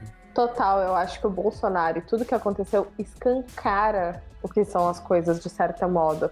se talvez tivesse um PSDB da vida, aquilo ia estar muito mais travestido de moralismo. Hoje em dia você tem Uhum. um, um peso de a gente é fascista e a gente assumiu isso. Que com o PSDB eu acho que não rolaria. É, acho que a coisa ficaria um pouquinho mais em banho-maria aí. Antes do Chino falar, eu tava pensando isso, que a coisa ficaria um pouquinho mais em banho-maria, ia ser um pouco postergada. Aí depois do que o Chino falou, eu também vejo que realmente, acho que o, o plano se realizaria de uma forma ou de outra. Então, Cara, é muita espetacularização, né? Quando você para pra pensar sobre tudo isso. Tipo, o que trouxe a gente até aqui também é a questão de espetáculo que a mídia montou em cima de tudo isso, a forma como as pessoas começaram a encarar, desde os debates de 2014, foram intuídas a encarar é, a política como uma maneira de, de, de espetáculo. Até quando eu dei aquela declaração falando, ah, eu vi o documentário e parecia que eu tava dentro de um reality show enxergando tipo, o que tem por trás dos personagens, é tipo muito sintoma do que a gente viveu nesses últimos anos, é a espetacularização da política. A gente já não entende mais o que é por ali, por trás do jogo. A gente assiste como, como um espetáculo. Não, e total. E, e, assim. e a, e a- e a- o, tudo que precisa pro, pro, pro, pra mídia, para os grupos de formadores de opinião, de querer manipular a opinião, etc. Tudo que eles precisam, eles não precisam lavar a mente de uma pessoa e fazê-la virar de direita. Não precisa chegar nesse ponto. Eu, eu vejo muito assim que só deles conseguirem criar uma narrativa onde é, um lado tá, tá meio que igual ao outro, sabe? Já é o suficiente pra desmontar e mudar muito o curso da história. Tipo, eu lembro, por exemplo, as jornadas de junho de 2013. Primeiro, eles, eles botavam pra ferrar, sempre botavam pra ferrar, falando que manifestante era vagabundo. Aí rolou o tiro no olho da repórter, que, que foi o, o estopim pra todo mundo, né? Tipo, as ações muito estranhas ali de, de, de contenção, do, principalmente do Alckmin, se eu não me engano. É, de, de, para conter as manifestações foram muito violentas, isso gerou uma resposta e o tiro saiu pela colatra, daqui a pouco tava todo mundo indo para as ruas. Aí eles começaram a veicular como se fosse uma, uma coisa nacional, uma força nacional, etc. Dali já começou a história do Black Bloc, tá ligado? Que é pra quê? Que é pra a, história de mostrar o Black Bloc, pra mostrar que, ó, mas tem manifestante bom e tem manifestante ruim, sabe? Então, tipo assim, ele não precisa, sabe, não precisa lavar a mente das pessoas. Só de mostrar que não, ó, mas o outro lado também, também gosta de, de ditador. Mas o outro lado também não sei o quê. Mas o outro... ele só precisa falar que o outro lado é um pouquinho ruim ou qualquer coisa assim. Acabou, tá ligado? E eles fizeram muito isso, tá ligado? Eles fizeram demais isso.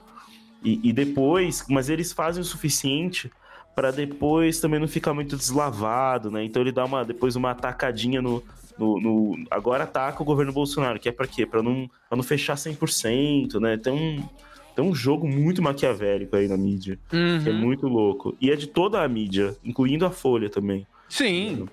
Que e isso, inclusive, leva a gente a pensar nessa questão da manutenção né, do golpe, né? Porque o fortalecimento da, da, da direita dentro das, das instituições, ela foi uma consequência de que a gente tem umas instituições bem direitistas, de uma mídia que ficou dando palco para esse discurso durante muito tempo, né?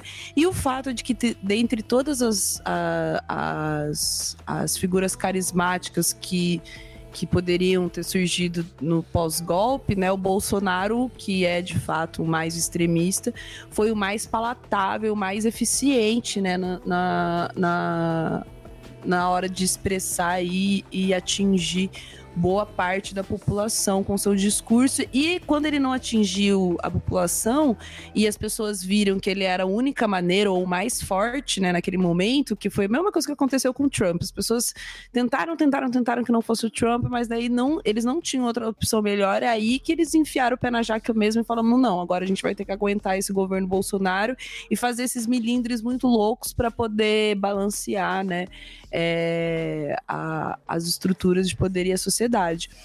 Então, essa manutenção do, do, do golpe, né, o pós-golpe, depois do, do, do, do, do, impeachment da Dilma, mostrou muito isso, tipo, esse jogo delicado que, que as pessoas, que tanto a mídia como o próprio Poder Judiciário é, tiveram que fazer, e o Poder Legislativo, né? Porque antes do, da, da eleição do Bolsonaro, ainda nesse processo, a gente estava tendo é, eleições municipais, né? Que foram bem loucas também, inclusive.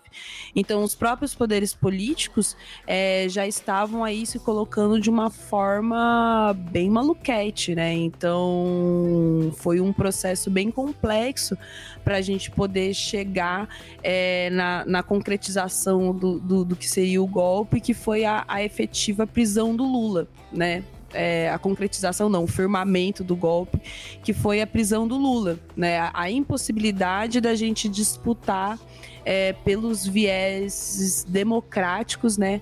A, o, o, governo, né? O aparato do governo, assim. Eu acho que isso foi uma coisa muito doida, assim, né? Essa conclusão que se deu, né? Voltando à minha fala do começo, de você fechar aí esse ciclo com você considerar a, a, o fecho desse ciclo da democracia é a prisão do Lula, né? Que, que simboliza essa, essa impossibilidade da gente agir através das nossas ferramentas democráticas enquanto povo. Sim, e, e, cara, é foda, velho. É foda. Porque se, se não tirassem o Lula. Porque a gente tem uma, uma. Assim, eu acho que isso é muito histórico, saca? A, a, a vivência do, do. Eu acho que pelo povo brasileiro carecer de certas narrativas mitológicas de heróis, a gente tem uma necessidade muito grande de ter heróis hoje em dia. Sabe? Pelo amor de Deus, cuidado com isso. Porque tem uns. O curso do Nando Moura fala sobre isso. Ah, é? Sim. Sobre mitologia? Sobre, sobre a questão de. Ai, a esquerda tem heróis, o Lula porque a gente não teve heróis. Então, cuidado, Chino, só pra, pra. Não, não, mas eu acho que. Exatamente. Pra, pra não vir Bolsominion ouvir isso aqui, né? Não, sim. Assim, aí que tá a questão eu acho que a gente não tem e a gente não precisava ter. Se a gente tivesse uma, uma, uma, A gente não precisava ter esses heróis, saca? O ideal seria isso. Só que o Lula, bem ou mal, cara, ele é uma figura ultra carismática, ele já tem a popularidade.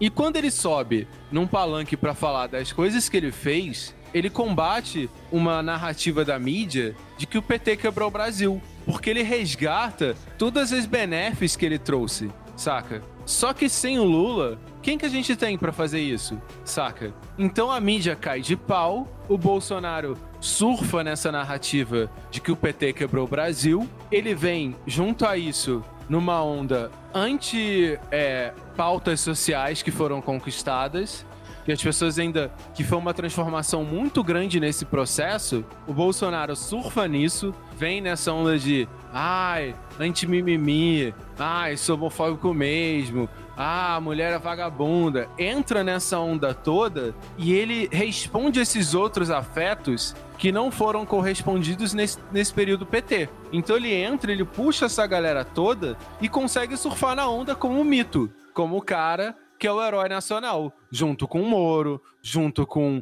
Zenana Pascoal, junto com o MBL, junto com todas essas figuras da direita institucional que souberam surfar nessa onda do, do antipetismo e criar esses heróis, saca? Algumas figuras fracassaram, como Rodrigo Constantino, é, o próprio Reinaldo de Azevedo, que tentou se manter numa linha mais racional, se manteve pelo menos relevante, mas muitas figuras daquela época caíram, outras surgiram. E aí a gente vê o Bolsonaro sendo a maior delas, saca? E que já tá tomando porrada. Que eu acho que vai ser uma figura que eu acredito sinceramente que na história vai ser tratado como uma figura medíocre que surfou na onda e era tão medíocre que não conseguiu sustentar, sacou?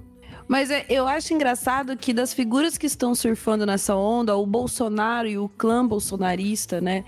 É, o PSL, nesse sentido, nessa alta cúpula, vão ser os que menos vão conseguir surfar, porque de resto, é, a galera tá conseguindo navegar muito bem nesse processo, inclusive o pós é, é o pós-governo Bolsonaro, né? Deles conseguirem aí se afastar é, simbolicamente quando necessário, porém ele ainda tá junto com a a, formação das políticas, né, na execução das políticas. Então eu acho que, que o nosso legislativo mais corrupto do país, mais doido, direitista, está inclusive de parabéns na sua habilidade com julgar, é, com lidar com o governo Bolsonaro e a sua loucura e a sua é, impopularidade nesse sentido, né? Porque é, apesar de apesar dos pesares, eu não acho que o Bolsonaro vai ter uma oposição é, forte o suficiente para tirar do poder de maneira não democrática. Né? Eu acho que a gente vai ter que aguentar aí longos quatro, mais dois, quatro anos, né? Acabou de começar essa porra aí, parece que faz 84 anos. Vão ser aí longos três anos e meio de Bolsonaro pela frente ainda. É, mas eles estão sabendo se distanciar o necessário né? Até porque, vamos lembrar que não é só eles que fazem esse trabalho, né? A mídia tá ali junto também, fazendo a sua narrativa é, denunciante, porém protegendo as pessoas. O próprio caso, claro, disso é, é os, a Vaza Jato, né? A, a, o comportamento da grande mídia na Vaza Jato. Então, a galera tá aí se virando nos 30, né? Que no, nas anotações que eu, que eu fiz aqui, eu até chamei de agora é hora de segurar o Chan, tá ligado? Segura o Chan, amarra o Chan, porque é isso que eles fizeram. Se banharam numa piscina de bosta, agora estão tendo que rebolar para conseguir segurar o Aue, tá ligado? E, e, engraçado você comentou, porque a, a própria base do PSL Acho que o Bolsonaro é tão medíocre que ele nem vai conseguir criar de fato um bolsonarismo. Que a própria base do PSL se distancia dele e vota contra o presidente, tá ligado? Uhum, então, eu, eu, acho que o que a gente viu, o que a gente tá vendo nesse pós-golpe, é a sofisticação da apropriação das riquezas brasileiras. Porque eu acho que o que a gente vê no Brasil é o que a gente chama da elite tentando lucrar no Brasil não é uma elite nacional.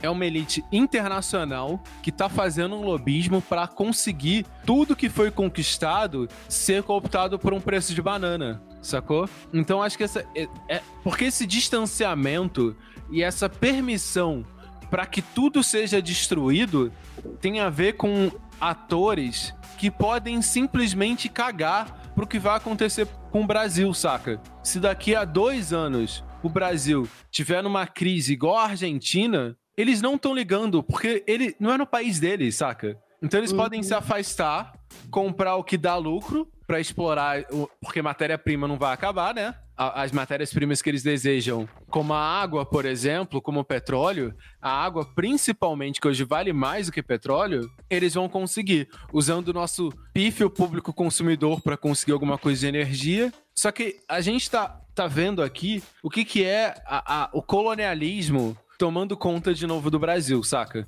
A gente bota uma figura patética, a gente tira qualquer chance de emancipação e copta isso para conseguir comprar tudo a preço de banana, tomar conta e formar um colonialismo discreto. Uhum. Sim.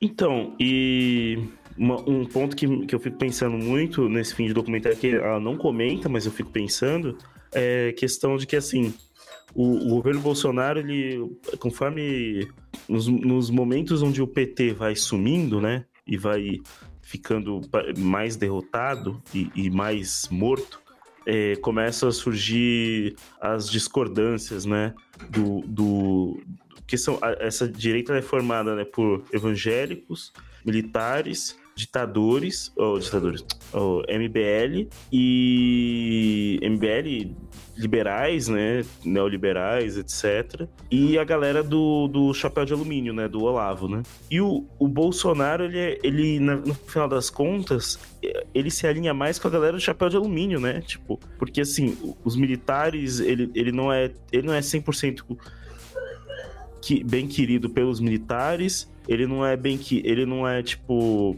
Ele tem um, uma relação com o Paulo Guedes que é. Que, que, que, existe, mas também não é lá, né? Tipo, ele não é. Ele não é de verdade neoliberal, ele só tá servindo aos, aos propósitos ali para ser eleito e tal. É, então, conforme o PT vai morrendo, vai começando a rolar essas, essas, essas dissidências, né? Com, com os evangélicos também e tal. Então a figura do Lula, quando ele, quando ele ressurge, por exemplo, agora do Intercept, então é muito importante ressurgir para manter de novo toda essa galera unida. Porque essa galera não tem um, um ideal em comum no final, né? O ideal Exato. deles é, é contra, é contra um- qualquer coisa que pareça uma esquerda, mas não existe um, algo em comum. E aí eu fico pensando no momento que, o- que o Lula morrer. Porque, assim, é, eu acho que muita gente fala assim: ah, vão acabar matando o Lula. Não é do interesse matar o Lula, eu acho. Tipo, matar o Lula é, a pior burrice que eles podem fazer. Mano, é, isso, isso que eu falar, posso fazer só fazer um parênteses, que eu, eu fui reassistir o filme hoje, né? Eu já tinha assistido ele quando lançou, um pouquinho depois, e fui reassistir hoje, é, antes de gravar. E quando eu tava terminando o, o documentário, né, que é a hora que o Lula tá sendo preso, eu tava pensando, mano, essa era a hora que a gente deveria ter matado o Lula.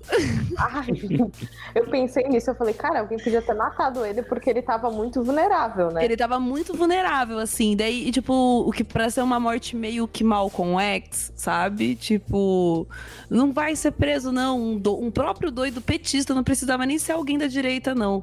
Um próprio doido petista que, que, que matasse o Lula e o Lula virasse Marte sendo preso. Porque daí, naquele momento, o povo já ia começar a destruir tudo ali, tá ligado? Nossa. Nossa, já ia velho. fazer. Meu, Caralho, mano. Naquele, ia sair no Twitter, ia começar, meu, pipocar a galera quebrando coisa Brasil afora. Ia ser maior do que 2013. Não, com aquele doido. discurso final dele ainda, velho. Aham, É. nossa, Total. Eu sou uma ideia, né, tal. Não tem Aham. uma vez que eu vejo esse discurso que eu não chore. Cara, se Com eu, todas as críticas que eu tenho ao lulismo, não tem uma vez. O Não, filho da puta é bom demais, velho. cara é você foda. pode criticar o lulismo, mas criticar a eloquência do Lula é heresia, velho. O bicho fala muito bem, puta merda. Uhum. É absurdo, é absurdo. Então, cara, se eu sou o Bolsonaro agora, cara, sério, eu tô dando assim, refeição gourmet, três refeições gourmet pro Lula por dia. É, médicos fazendo exames de sangue toda semana. Cara, eu quero que esse cara viva 200 anos, tá ligado? Porque- E mais do que isso, eu ia também estar me protegendo, porque assim como o- o- a esquerda não matou o Lula porque, sei lá, comeram barriga de, de ter esse auto-atentado, a gente já sabe muito bem aí das teorias com relação à facadinha do, do, do Bolsonaro, né? Mas uma que não pode ser explorada é que o Bolsonaro seja morto pela própria direita para incendiar, porque antes um Bolsonaro morto do que vivo, até para eles mesmo. O Bolsonaro tem Uhum. muito mais valor morto do que vivo. Então, se eu fosse Bolsonaro, também ia estar me protegendo, porque olha, o pessoal tá de olho. É verdade. E assim, cara, tipo, é- é, de vez em quando soltar algumas, algumas possibilidades do Lula, é, do Lula voltar, soltar algumas, alguns gostinhos pra esquerda pra ela se reanimar, pra mim seria essencial se eu fosse o Bolsonaro, tá ligado? De vez em quando soltar um, um- um- algum tipo de, de esperança jurídica, saca? Cara, o Lula preso, condenado, prisão perpétua, certeza, sabe, a, trancafiado, quieto, calado ali, é, não, é, se eles fizerem isso, é burrice, assim, não tem interesse pra eles. E aí eu fico pensando muito assim, quando o Lula morrer, é, o que que. E se tiver ainda um Bolsonaro, Deus me livre, mas os filhos dele, que é o que mais me assusta, são os filhos dele do que o próprio Bolsonaro. Vira essa boca pra lá, menino. É, cara, o que que. Aí sim, o que que vai ser da esquerda, tá ligado? Qual é, o que que vai ser dessa pós-esquerda? Que aí vai ser uma, realmente uma, uma pós-esquerda, né? Tipo, é, é Boulos, é Haddad, o que que vai surgir? Vai ser messianismo ainda? Ou vai ser um, um movimento mais popular, né? Então, tipo, A gente já tá nessa fase de discutir o futuro da esquerda. é, não, e o documentário não, não, não chega nesse ponto, né? É. Mas, Cara, isso é uma crítica que eu faço ao documentário, porque tudo bem, é um documentário que, tá- que ela tá, tipo, tentando trazer os sentimentos dela de uma maneira audiovisual, assim como o processo histórico e etc. Mas aquele final, mano, eu fiquei olhando assim, eu falei, não é possível que ela vai fazer isso comigo. Mas é justamente a crítica que o, o- o documentário é sobre o processo associa- associando a democracia ao lulismo. Daí, quando o lulismo foi preso, acabou a democracia, sendo que não, gente. A gente, tipo assim, tá, nunca existiu, na verdade, né? Mas, gente, a gente ainda tem um, um outro processo. Tanto que a- tudo bem, né, que ela precisa de um recorte, né? Vamos colocar isso também. Você precisa de um começo e um fim. Então, uma hora ia ter que acabar, né? É, e o recorte que ela fez é um recorte válido e tal, etc. Mas, que nem a Paula falou, eu acho que o, o, o, o abrupto e o interessante ainda, não sei, tá, a, questão das perspectivas, assim, né, do pós esse processo também são necessárias, sabe? Eu podia ter, É, podia tipo, eu ter vejo a galera, tipo, o Zizek, que é um cara que eu adoro, que tem uma visão super otimista e quando o Donald Trump foi eleito, ele teve uma declaração super polêmica falando, ah, eu acho bom porque vai escancarar a merda que é o sistema americano, sabe? Deu altas entrevistas falando, olha, realmente estou muito preocupada com a democracia no Brasil. Eu olhei aquilo e falei, não é possível, cara. Não- Você que, ele tá falando realmente isso, filho da você que é o cara que toca o foda-se pra falar, tipo, ah não, tem que ser isso mesmo pra dar merda. A galera escancarar falou que tá preocupado, mano. A parada é séria. Exato, e é isso, e, e eu acho que isso cria um luto muito. Ai, muito eterno. Paralisante. Né? Entendo- é paralisante, exato. A galera fica com medo, fica paralisada. Eu entendo que a gente tem passado por processos traumatizantes, que entender o golpe foi muito severo, que a eleição do Bolsonaro foi muito pesada, mas assim, né, vamos construir as nossas novas utopias, não dá pra ficar parado achando que a democracia acabou, é isso, pronto, acabou. Vou me mudar para Paris e pronto, sabe? Ou sei lá, vou fugir para criar uma ecovila, que seria Uhum. incrível, mas não é o caso. Tipo, né, eu, eu acho que isso como esquerda, eu, eu enxergo muito isso dentro do PT, do PT nem tanto, porque eles até têm tendências a colocar o Haddad como novo nome e tal, eles têm projetos em relação a isso, o pessoal também, mas a maneira como a esquerda está lidando com isso tudo é uma maneira muito reativa. Eu acho que nesse momento eu tenho que trazer o Nietzsche para a conversa, né? Enquanto a gente continuar agindo de uma maneira reativa em termos de reação mesmo, de táticas que só reajam, a gente não vai conseguir sair dessa merda. A gente só vai afundar mais. A gente precisa começar a enxergar as coisas de uma maneira mais fatídica, mais construtiva, mais utópica. E isso me incomoda muito, assim. É um negócio que, estrategicamente, eu acho que não faz muito sentido, porque a gente acaba se autodigerindo e, e virando negócio mais do mesmo. E taticamente também, né? A gente tem. O tempo tá passando, a gente tem que construir, por exemplo, a eleição daqui a um ano. E eleição para prefeito, né? E cadê essas forças, né? Aparecendo em termos midiáticos e etc. É, tipo, eu, eu concordo muito que, assim, o documentário, ele explora muito essa, essa visão de que tudo se arruinou e, e, tipo, ele não explora exatamente todo o processo de resistência que, assim, que vem acontecendo, saca? E, e talvez, talvez não coubesse nesse documentário, mas acho importante a gente demonstrar o quanto existe um processo de não só, assim, a gente tá numa fase de resistência, eu concordo que a gente tem que passar por uma fase de não resistir mais e, tipo, construir algo, saca? Que quem só resiste uma hora cede e exatamente construir uma alternativa, mas eu sinto que ele tenta dar esse tom muito. Ai, é. é Poxa vida, a democracia caiu e estamos nessa vivência ruim. Enquanto Poxa, a gente tá. bom. É, enquanto a gente tá aqui. Não, não caiu, não. A gente tá aqui segurando essa porra do jeito que dá, tá ligado? Exato. Eu, eu, eu consigo, eu consigo pensar que assim, é, eu consigo analisar da seguinte forma: se você constrói a sua narrativa a partir do ponto de vista de que teve esse cara que veio do nada, que tentou várias vezes e não conseguiu, e a única forma de conseguir foi fazendo um acordo com o arquiteto. É, tô fazendo uma analogia com o Matrix aí.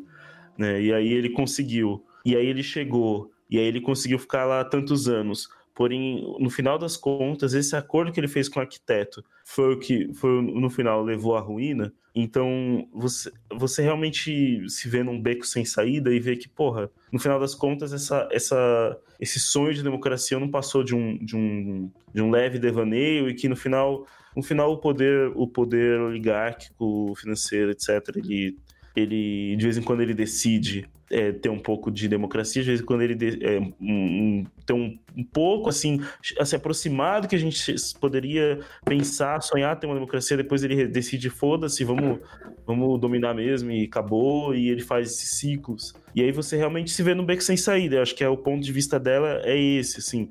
Mas ao mesmo tempo, talvez, talvez possa, a gente possa encarar o, o documentário um pouco assim como um, também um pedido de ajuda, assim, sabe? Tipo assim, gente, é, eu tô eu tô sem. Eu, eu tô. Tipo, eu, eu vejo sinceramente, assim, na visão dela. Tipo, cara, eu, eu, eu penso, eu vi. Essa é a vida, essa é a história da minha família, essa é a história que eu vi, a história que eu vivi. Eu tô desesperada e, tipo. De quem acreditou, né? É, e, tipo, me ajuda, saca? Eu, eu sinto também um uhum. pedido de ajuda, saca? Mas. É, esquerda. Ah, me, me, capturem, me mostrem, não sei, acho que eu já tô é, projetando, eu, mas eu é, vejo isso. Eu já tô um pouco projetando, não vejo assim com tanto desespero, eu vejo um processo de relato importante, assim, eu vejo, obviamente, alguns deslumbramentos e desilusões de quem esteve intimamente, né, e familiarmente envolvido nesse processo desde o começo, então eu sinto essa, essa entre aspas, desilusão, até um dos, das coisas que a galera critica, que eu dou razão, é, é o tom dramático dramático e trágico que ela dá para uma história que, na verdade, é, se ela tivesse realmente acompanhando, não seria tão surpresa para ela, né? Se porque a, a, essa democracia que, que, que inclusive foi, foi conquistada no Brasil nunca foi motivo de deslumbre, né? Então tem esse esse esse lado assim um tanto quanto passional, né? E mas não sei, eu também vejo um, um, uma, uma, uma, centralidade muito grande na maneira como ela quis contar a história. E daí eu só lembrei de uma parada agora que a gente comentou também sobre o, o o discurso do Lula, né? O último discurso do Lula que fecha o documentário, e que eu acho que é o, o, o, o erro central, assim, é, do Lula e das pessoas que, que ainda se deslumbram com esse processo da democracia brasileira que é o a fala na fala dele quando ele fala que ele vai se entregar porque ele vai jogar o ônus né da prova da, da, da, da, da culpa dele na justiça né para para justiça e pro, pro Moro e tal para galera provar que ele que ele realmente merece estar preso e que ele confia no julgamento da justiça. Quando ele fala isso eu fico mano what the fuck velho porra merece ser preso mesmo se você se entregou confiando na justiça, cara, tu merece muito estar tá preso e tu é um filho da puta por ter feito isso. E não filho da puta, não vou colocar nessas palavras, mas eu juro que se eu entrevistasse o Lula, eu ia falar, meu, o que, que você tava pensando? Sério, o que, que você achou que ia acontecer com, com você se entregando, né? É, a, a, a justiça brasileira. Porque isso não existe, sabe? Não existe essa, essa ilusão, essa, essa, essa percepção de salvadorismo, né? Não, como a gente já falou, não existe, nunca existiu.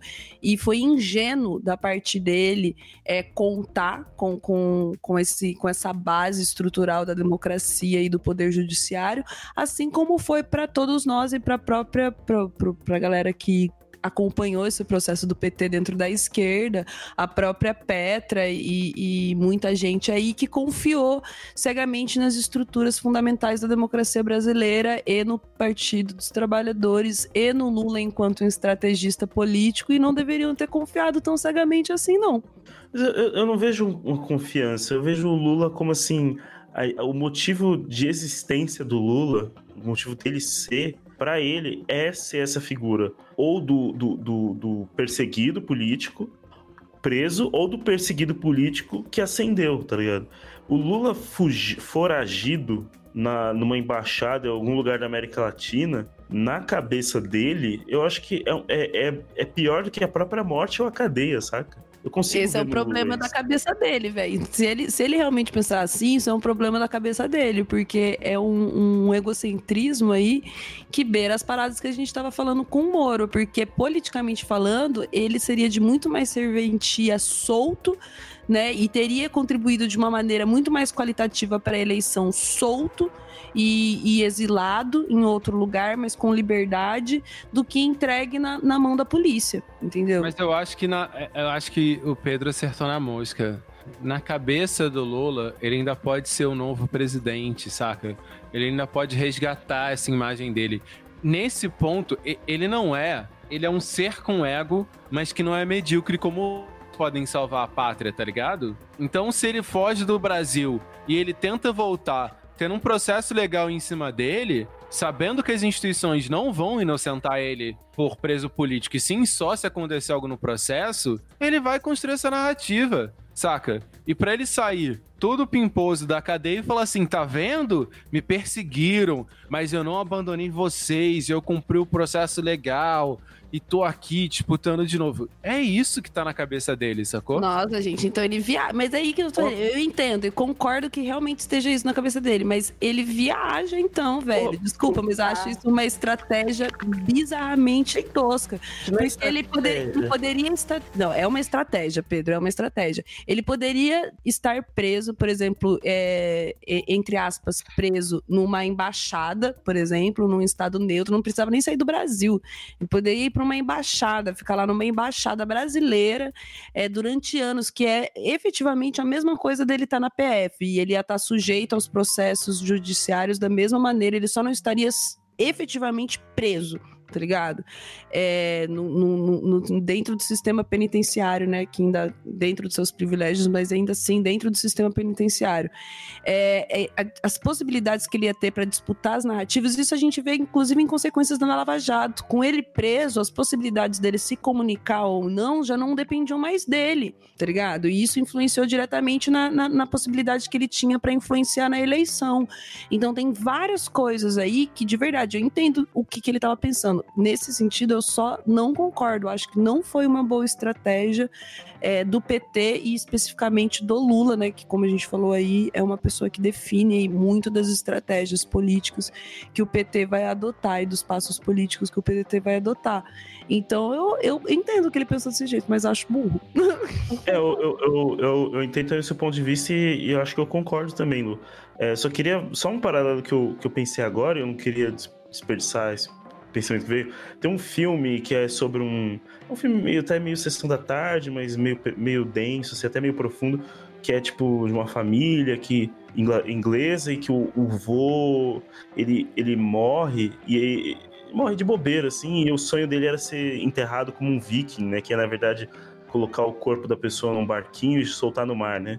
E aí o filme é meio comédia, meio drama de, do, do, do, moleque com o pai, ou o irmão, tentando, tipo, fazer isso, desenterrar o voo, colocar num barco para ele ser enterrado como um viking no mar e queimando e tal, não sei. É tipo, e a vontade do voo era muito essa. E eu acho que o Lula, ele tem mais ou menos esse desejo de, de, de, de morrer ou como um Marte, apodrecendo na cadeia, ou como um, um ou, ou como Mandela, que, que, que, ficou na cadeia e conseguiu sair e ainda voltou, ressurgir das cinzas, né? Mas eu acho que ele, pra, na cabeça dele, ele quer fechar esse arco trágico ou dramático, como você preferir ver, da, da vida dele, saca? Eu acho que é, é, o desejo dele não tem nada a ver com estratégia, estratégia mesmo. Então, realmente, por isso que não encaixa mesmo com, com uma lógica de pensar o que seria melhor pro país, porque não é exatamente, não é, realmente não é o objetivo, assim, eu acho. Uhum. Ai, gente, mas desculpa, se o Lula achar que ele é o Mandela, velho, I'm so sorry, cara. jamais será. Se o objetivo dele é ser o Mandela, jamais será. E se ele quiser morrer apodrecer na cadeia, é só deprimente. é só muito deprimente.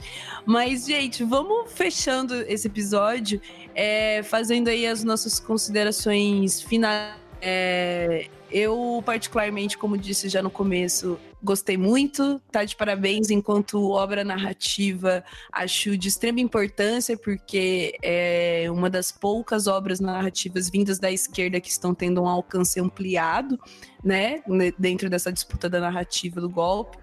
Então, nesse sentido, tá realmente de, parabéns, mas é, eu, eu, tenho algumas críticas à perspectiva que eu entendo que vem da Petra, da vivência dela e, e, e do lugar dela enquanto autora, mas não posso deixar de dizer que gostaria que algumas coisas tivessem tido uma abordagem um pouco menos centrada nos afetos que o PT causou né, na, na nossa política e sim numa visão um pouco mais macro né, de, do que toda essa situação gerou, né? Apesar de gostar muito da abordagem afetiva dela, acho que poderia ter levado além, né?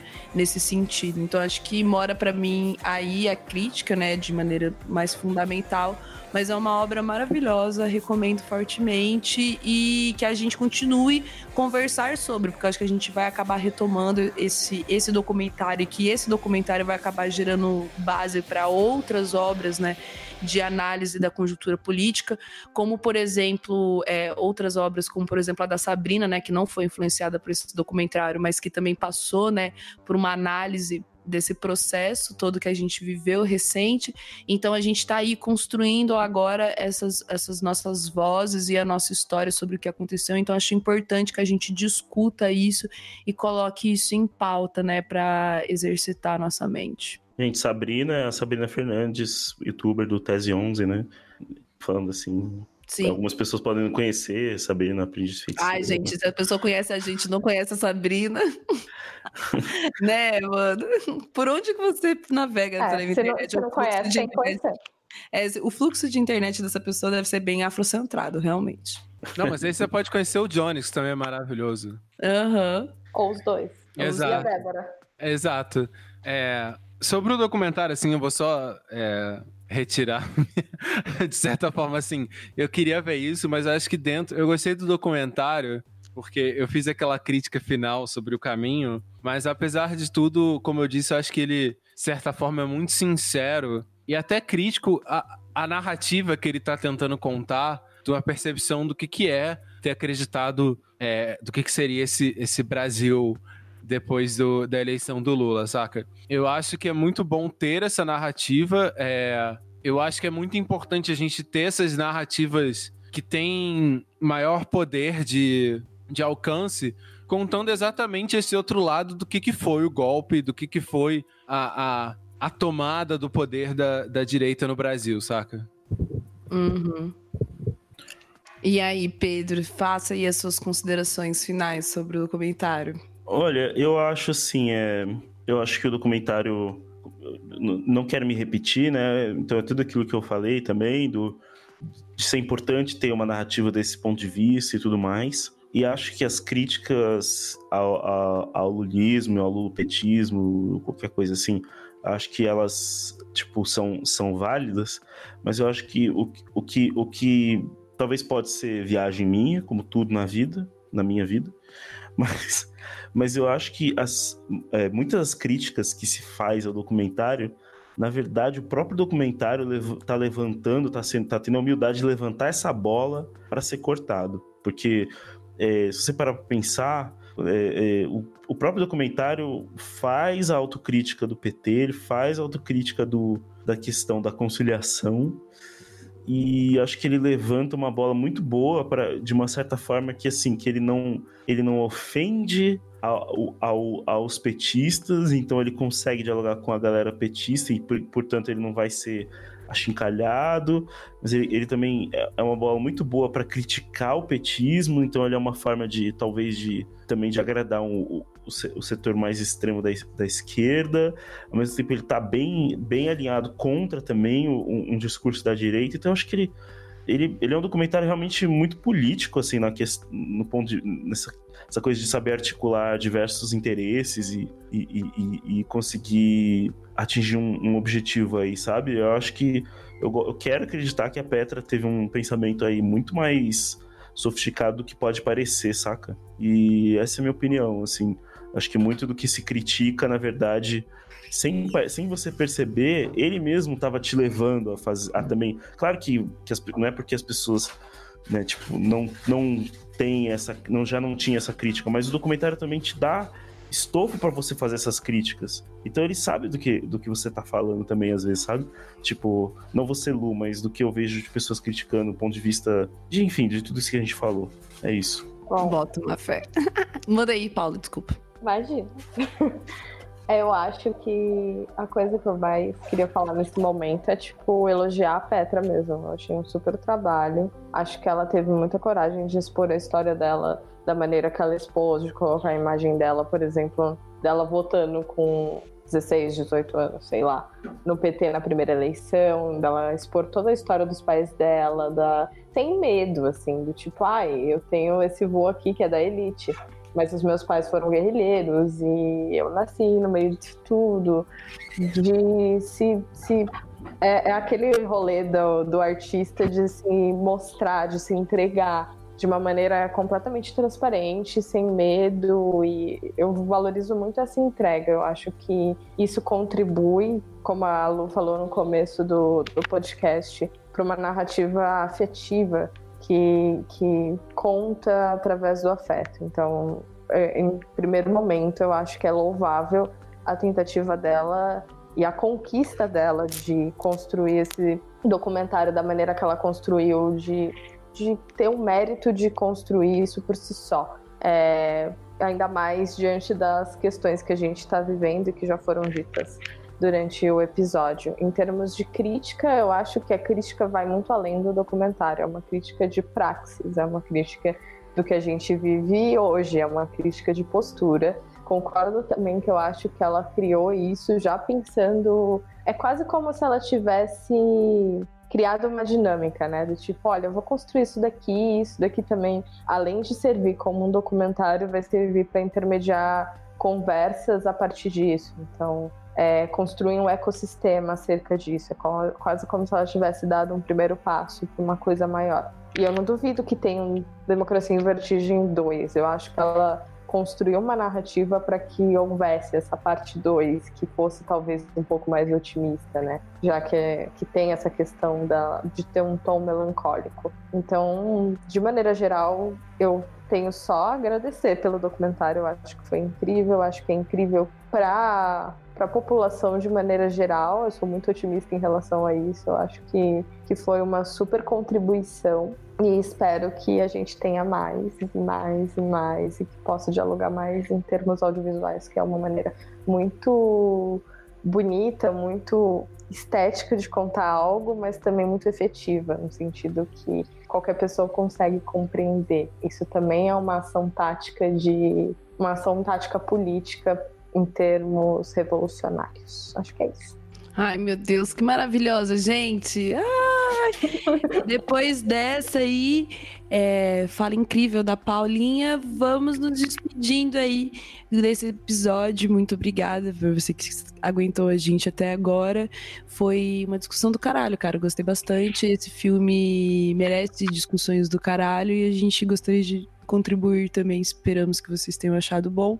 E é isso aí, galera. Falou, beijo, até mais. E bora revolucionar e fazer documentários. Eu amo, acho bem necessário que a gente documente. Documentário lá do Black, vocês querem? Nossa! Patrocina a gente. Patrocina a gente, que eu já tenho o projeto já. Ia ser incrível. É tão estranho não ter um tchau. Eu gosto quando, tipo, termina do nada, sabe? Tipo, uma frase solta, pra... e termina. Pode fechar já. Então acabou.